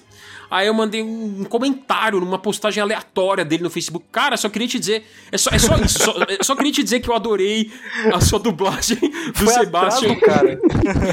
é, é, é, só isso que eu queria dizer. Só, só, só leia isso e, e, e obrigado por me proporcionar tanto entretenimento. Aí, aí ele respondeu: Ô lindão, muito obrigado pela mensagem e tal. Imagina, eu faço isso com muito carinho. E aí o Rubens falou como é que foi o trabalho e tal. Então você vê, o Sebastian.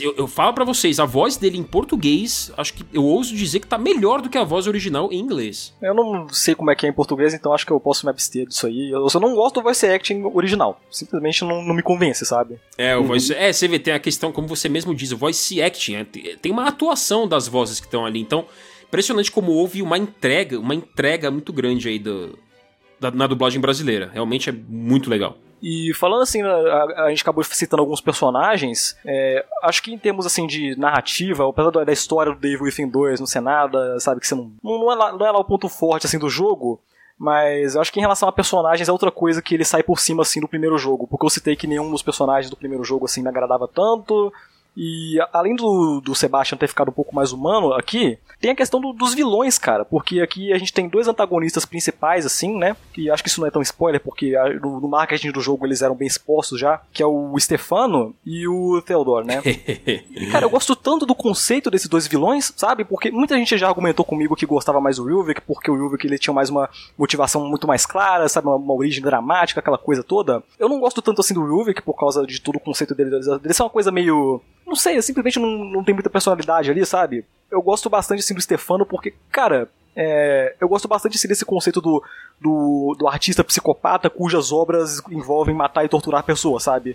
É a coisa que você pega lá do Bioshock lá, por exemplo, tinha o Sander Bioshock Cohen. mandou um abraço, isso que eu ia falar. Exatamente, tinha o Sander Cohen lá com as obras dele, é basicamente isso. E ele é muito carismático, né, cara? Sim, cara. É ele tem esbanja personalidade, cara. Diferente do Ruvik, por exemplo. Não, o Ruvik, pra mim, ele só tem semblante, cara. Ele tem um semblante de mal dele lá, mas, tipo, te assusta, mas não tem uma personalidade forte, né? É exatamente isso. É, exatamente. Não, eu, não é trabalhado, um né? pouco, né? Eu vou ser um pouco fanboy aqui, mas eu gosto muito do Stefano, porque ele me lembra outra, outro vilão, no caso, uma vilã, que é a minha favorita, assim, de todos os jogos, que é a Alex, né, do Resident Evil Revelations 2. Ah, Ju massa. Por justamente os dois se apegarem, assim, a obras, assim, da vida real. Porque o, o Stefano, ele é muito apegado a, a, artes reais. Ele se apega ao Picasso. A, assim uhum. como a Alex Wesker se apega ao Franz Kafka. E eu acho isso tão incrível. Isso, tipo, deixa o personagem, assim,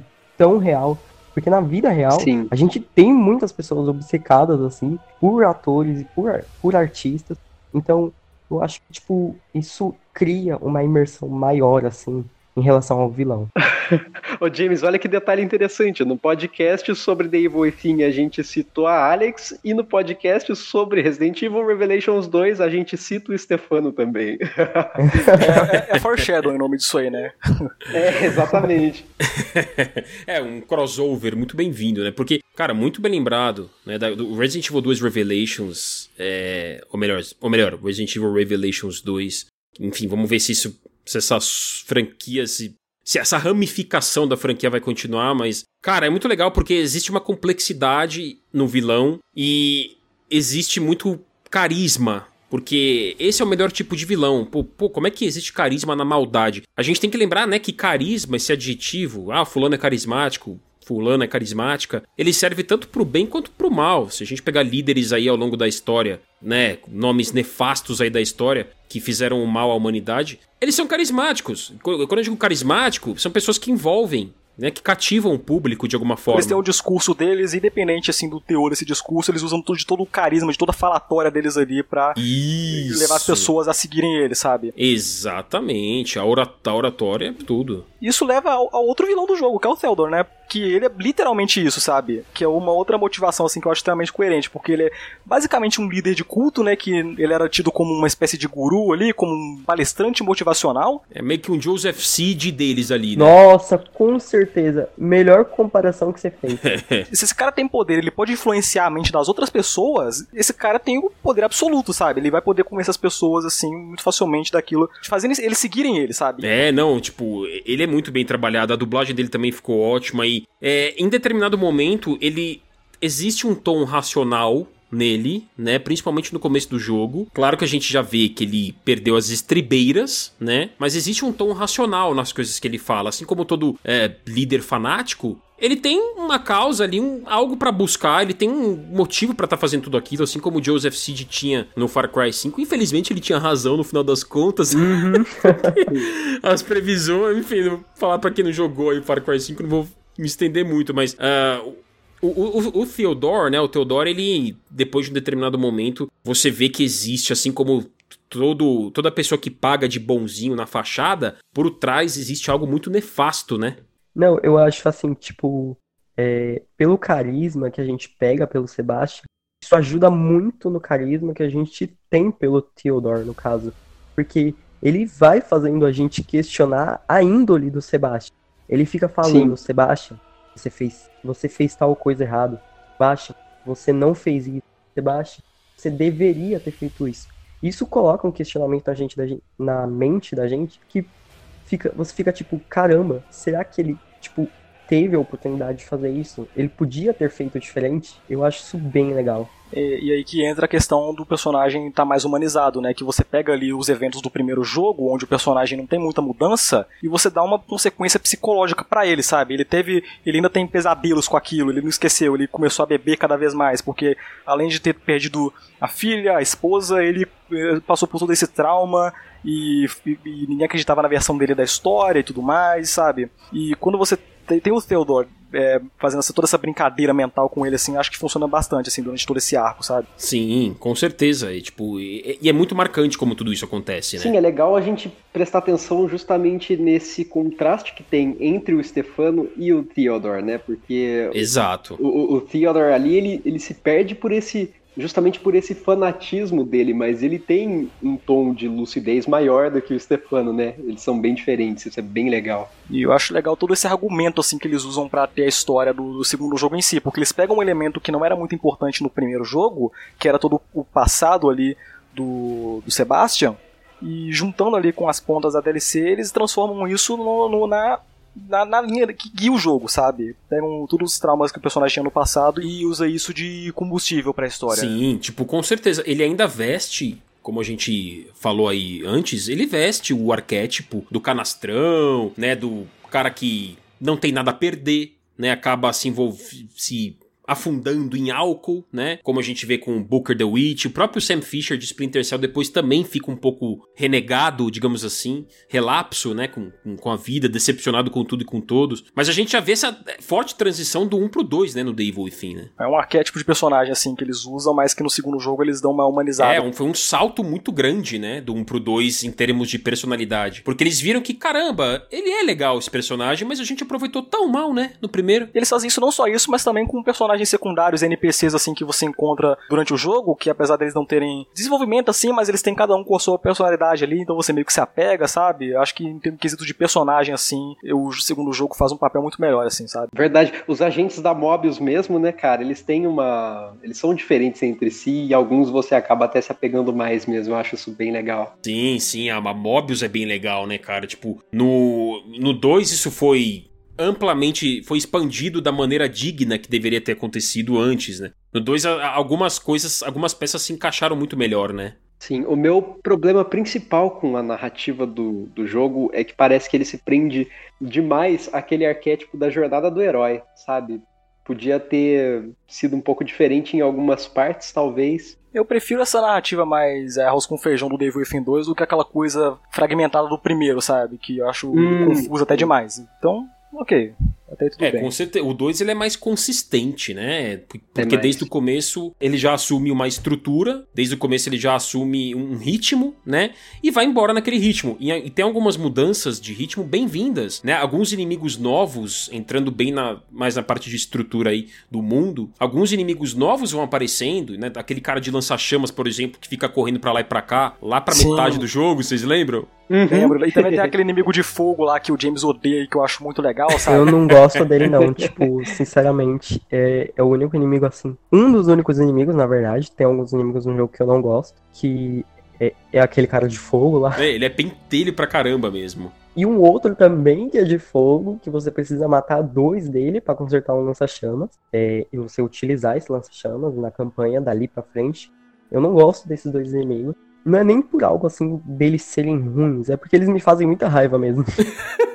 eles fazem porque é uma mistura de timing, né? Tem timing para enfrentar Exatamente. eles. É por isso que eu gosto tanto desses inimigos, porque enquanto os outros inimigos no geral do jogo é você atirar neles, nesse você tem todo um timing ali que você tem que seguir. Tem. Né? O que você pode atirar, que é o ponto fraco e tal. Eu gosto bastante disso desses inimigos, sabe? Tem, eles são, eles são mais. É, requerem uma dose de estratégia um pouquinho maior. Tem que pensar um pouco. É uma mistura de stealth com timing, com manuseamento correto, da arma correta e das munições. Vocês falaram, vocês falaram tudo que eu sou ruim, por isso que eu odeio esses inimigos.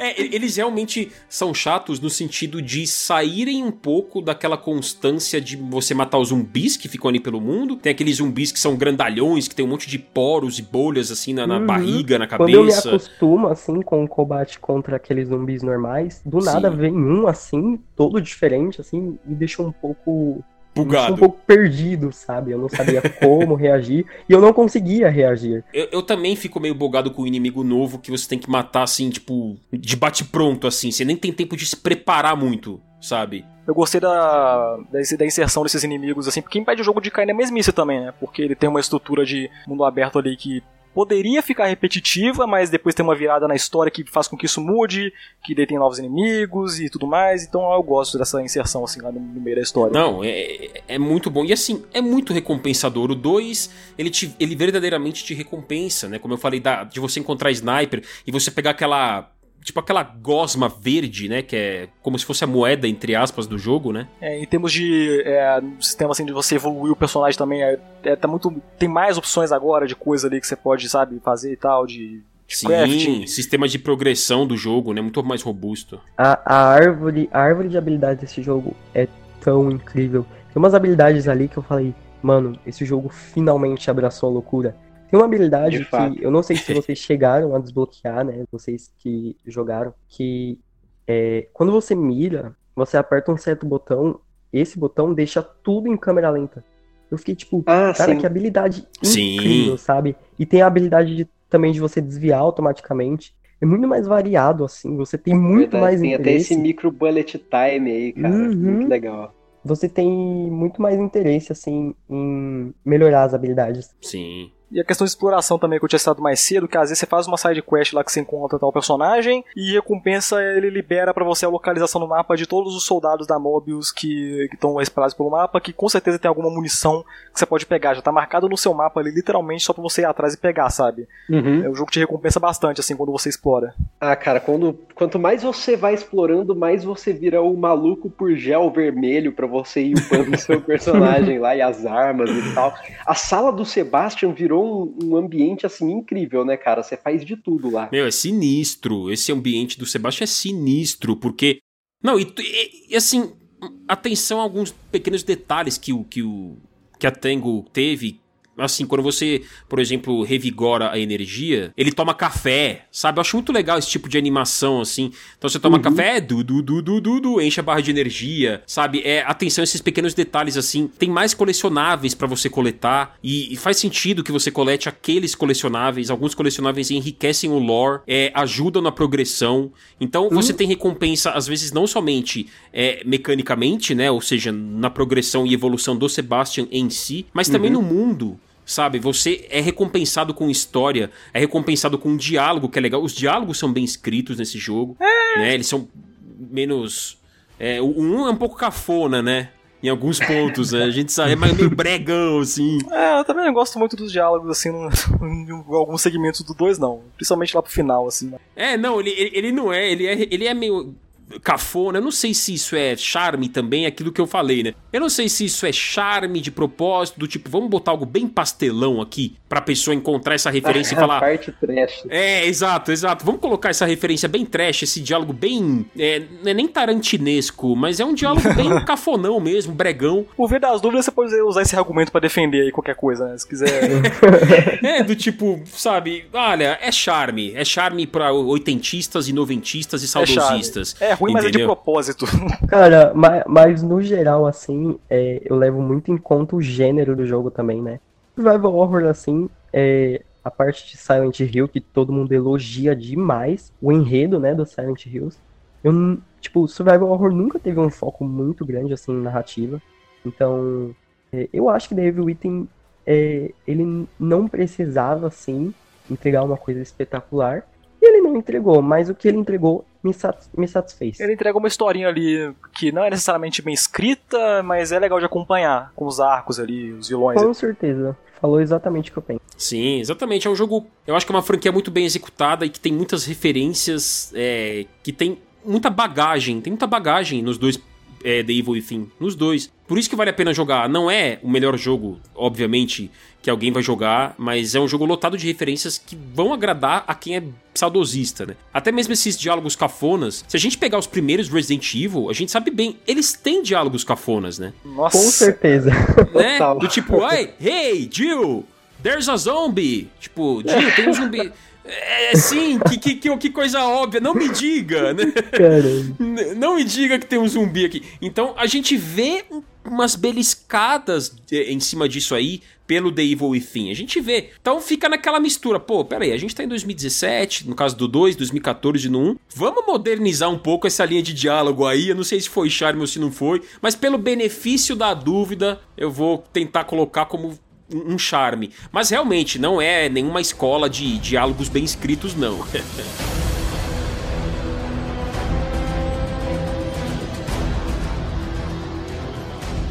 Bom, gente, é impossível não puxar essa carta nesse momento que a gente está gravando, né? Então, recapitulando aí tudo que a gente já disse ao longo desse programa. A gente teve a recente aquisição dos estúdios da ZeniMax e, consequentemente, ali da Bethesda, por parte da Microsoft. E isso inclui, então, a nossa desenvolvedora nipônica aí, fundada pelo Mikami, a Tango Gameworks, que é responsável por The Evil Within. Com isso, a gente tem um, um potencial de, de lançamento para um terceiro título, para uma continuação que cresce, de certa forma, assim, de uma maneira exponencial. E aí, a pergunta que não quer calar é: seria esse novo game um exclusivo da marca Xbox ou não? O que, que vocês acham? É, eu, quero, eu quero ver o que o Mikali acha disso. Eu, eu também, eu também. Caras, olha, é... primeiramente eu quero muito que saia The Evil Within 3. não importa, não importa onde esteja, eu vou estar na plataforma onde ele estiver. É o, é o tipo de jogo que eu quero jogar, de qualquer forma. E como um, como um bom consolista, eu tenho PlayStation e Xbox aqui, Switch, né? Não jogo no PC, mas jogo em todos os consoles e sou adepto muito fortemente da filosofia consolista. De qualquer forma, estarei no sistema em que um The Evil, um possível The Evil Within 3 sair. É, eu acho que tem chances dele sair com base, sem dar spoilers, com base em algumas pontas soltas que foram deixadas pela franquia, ao mesmo tempo em que outras coisas foram resolvidas, outras ficaram abertas, né? Algumas foram resolvidas e outras ficaram abertas. Mas agora a gente sabe que a Tango está com o Ghostwire Tokyo, então é, eu não vejo isso num futuro tão próximo assim. E infelizmente, tanto o primeiro The Evil Within quanto o segundo, mas infelizmente mesmo, é com muita dor no coração que a gente fala isso, porque eles não explodiram em vendas, né? Infelizmente, eles não foram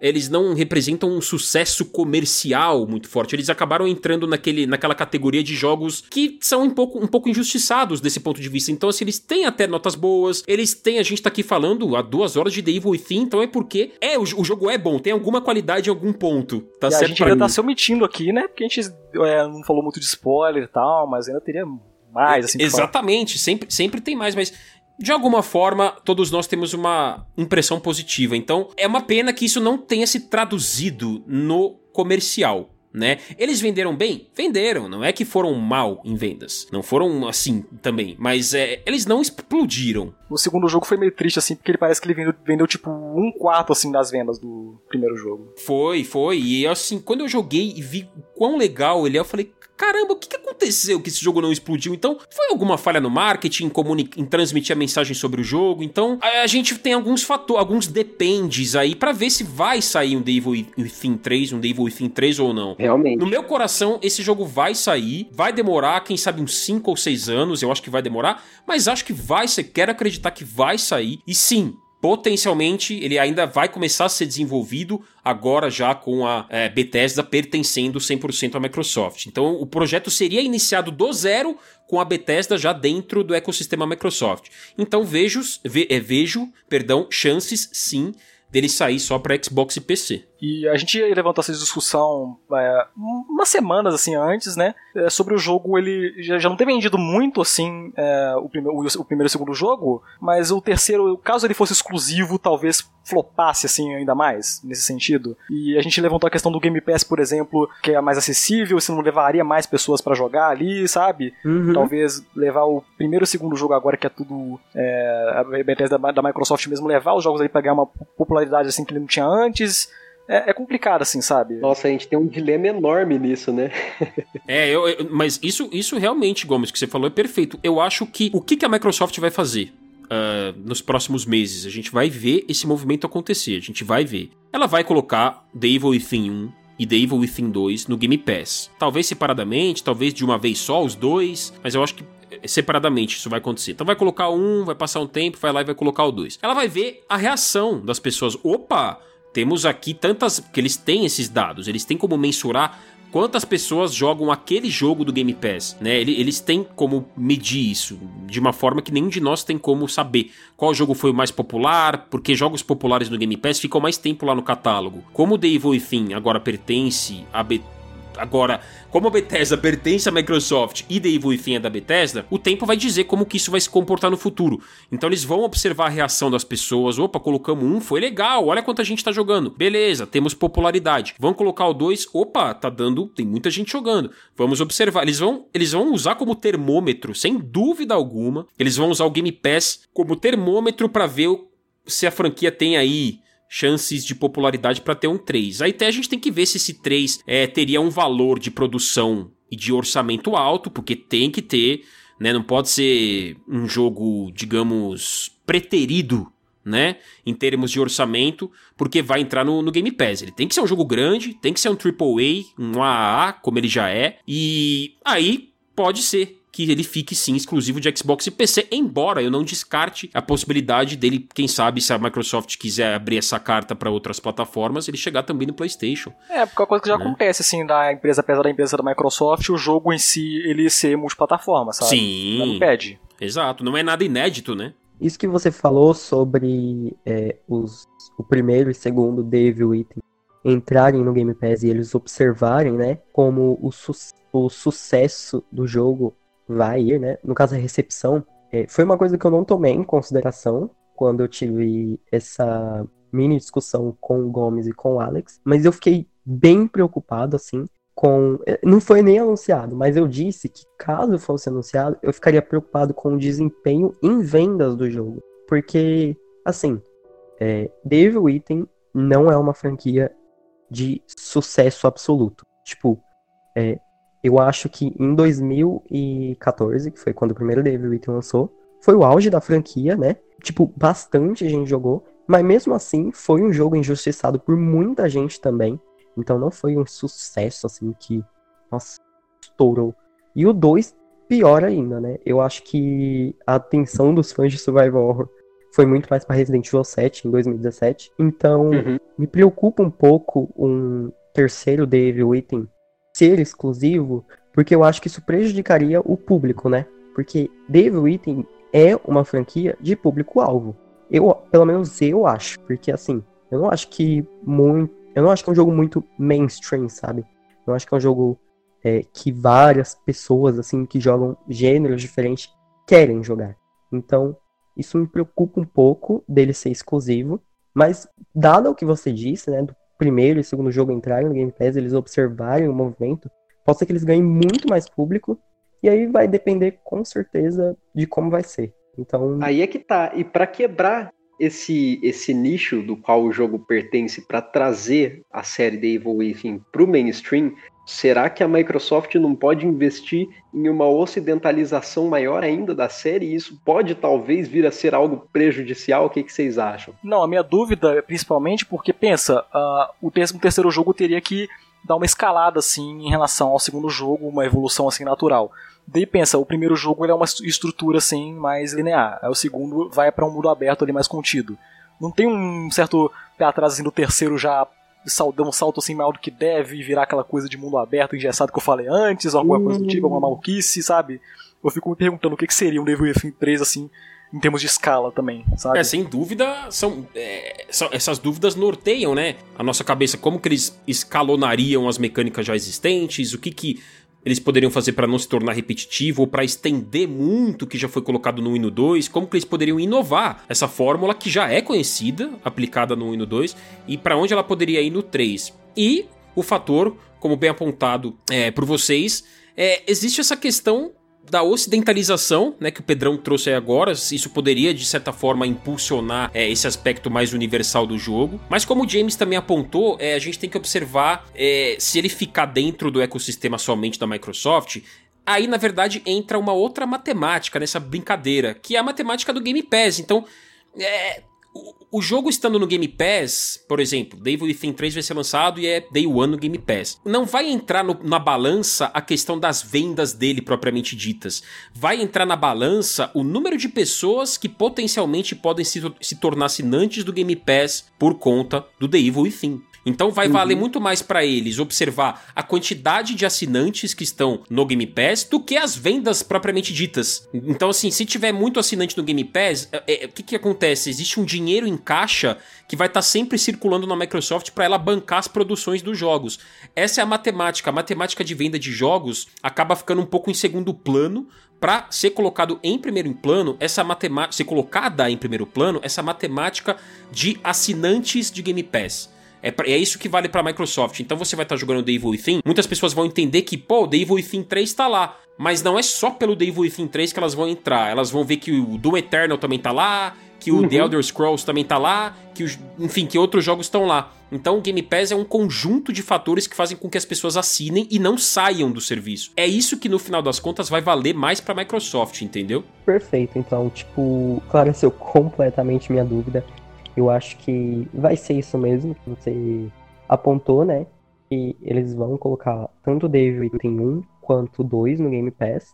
Observar, né, como vai ser é, a recepção dos assinantes e não assinantes do serviço em relação aos dois jogos. E a Microsoft vai observar isso e tomar a decisão, né? Se vai ser exclusivo ou não. Sim, perfeito. Eu não descartaria também a possibilidade deles lançarem de repente no PlayStation. E aí, naturalmente, não tendo o Game Pass. Então, seria até uma cartada interessante, na minha opinião. Eles falarem: olha, no Game Pass, é, no Xbox e no PC, quem tem Game Pass vai acessar fora do Xbox, vai ser lançado para PlayStation. Aí você vai ter que comprar o jogo, porque o PlayStation não tem um, um, um, serviço como Game Pass, então você vai ter que comprar o jogo lá no PlayStation. E tudo bem, seguindo o modelo de negócio ali do PlayStation, cada marca seguindo esse modelo de negócio. Então eu não, ve eu não veria problemas, eu veria até uma forma de ganho. Né? Eu acho que sai todo mundo ganhando nessa questão aí. Então, só para confirmar todo mundo aí que é um Devil Within 3 então. Opa! Com certeza. Opa, disparado.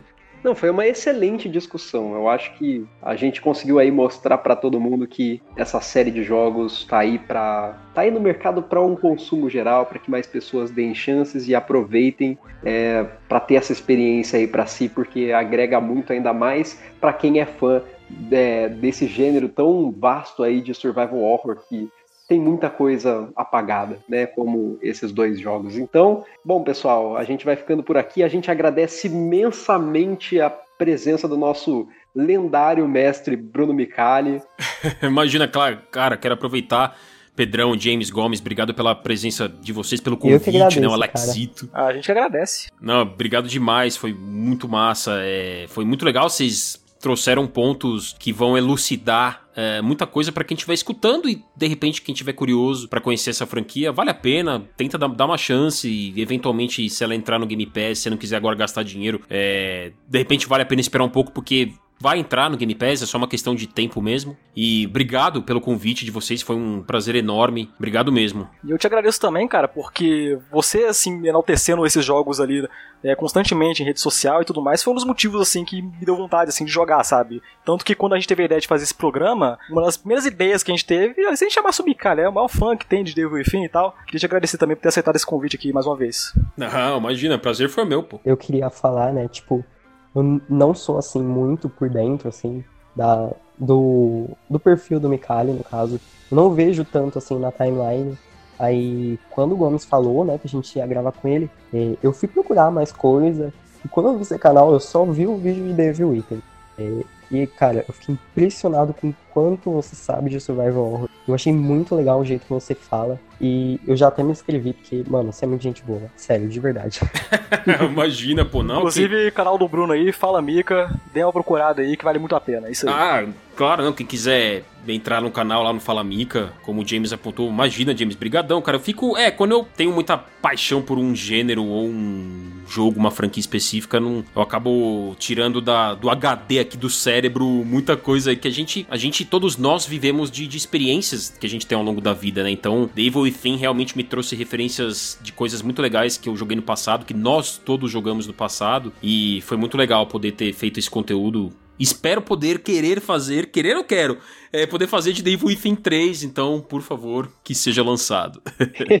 isso aí. Isso aí. Bom, é isso então, galera. É, eu vou ficando por aqui, ó. Me despeço por aqui. Quem quiser aí se despedir também, palavra de vocês. Tchau, gente. Adeus. Valeu, galera. Até mais.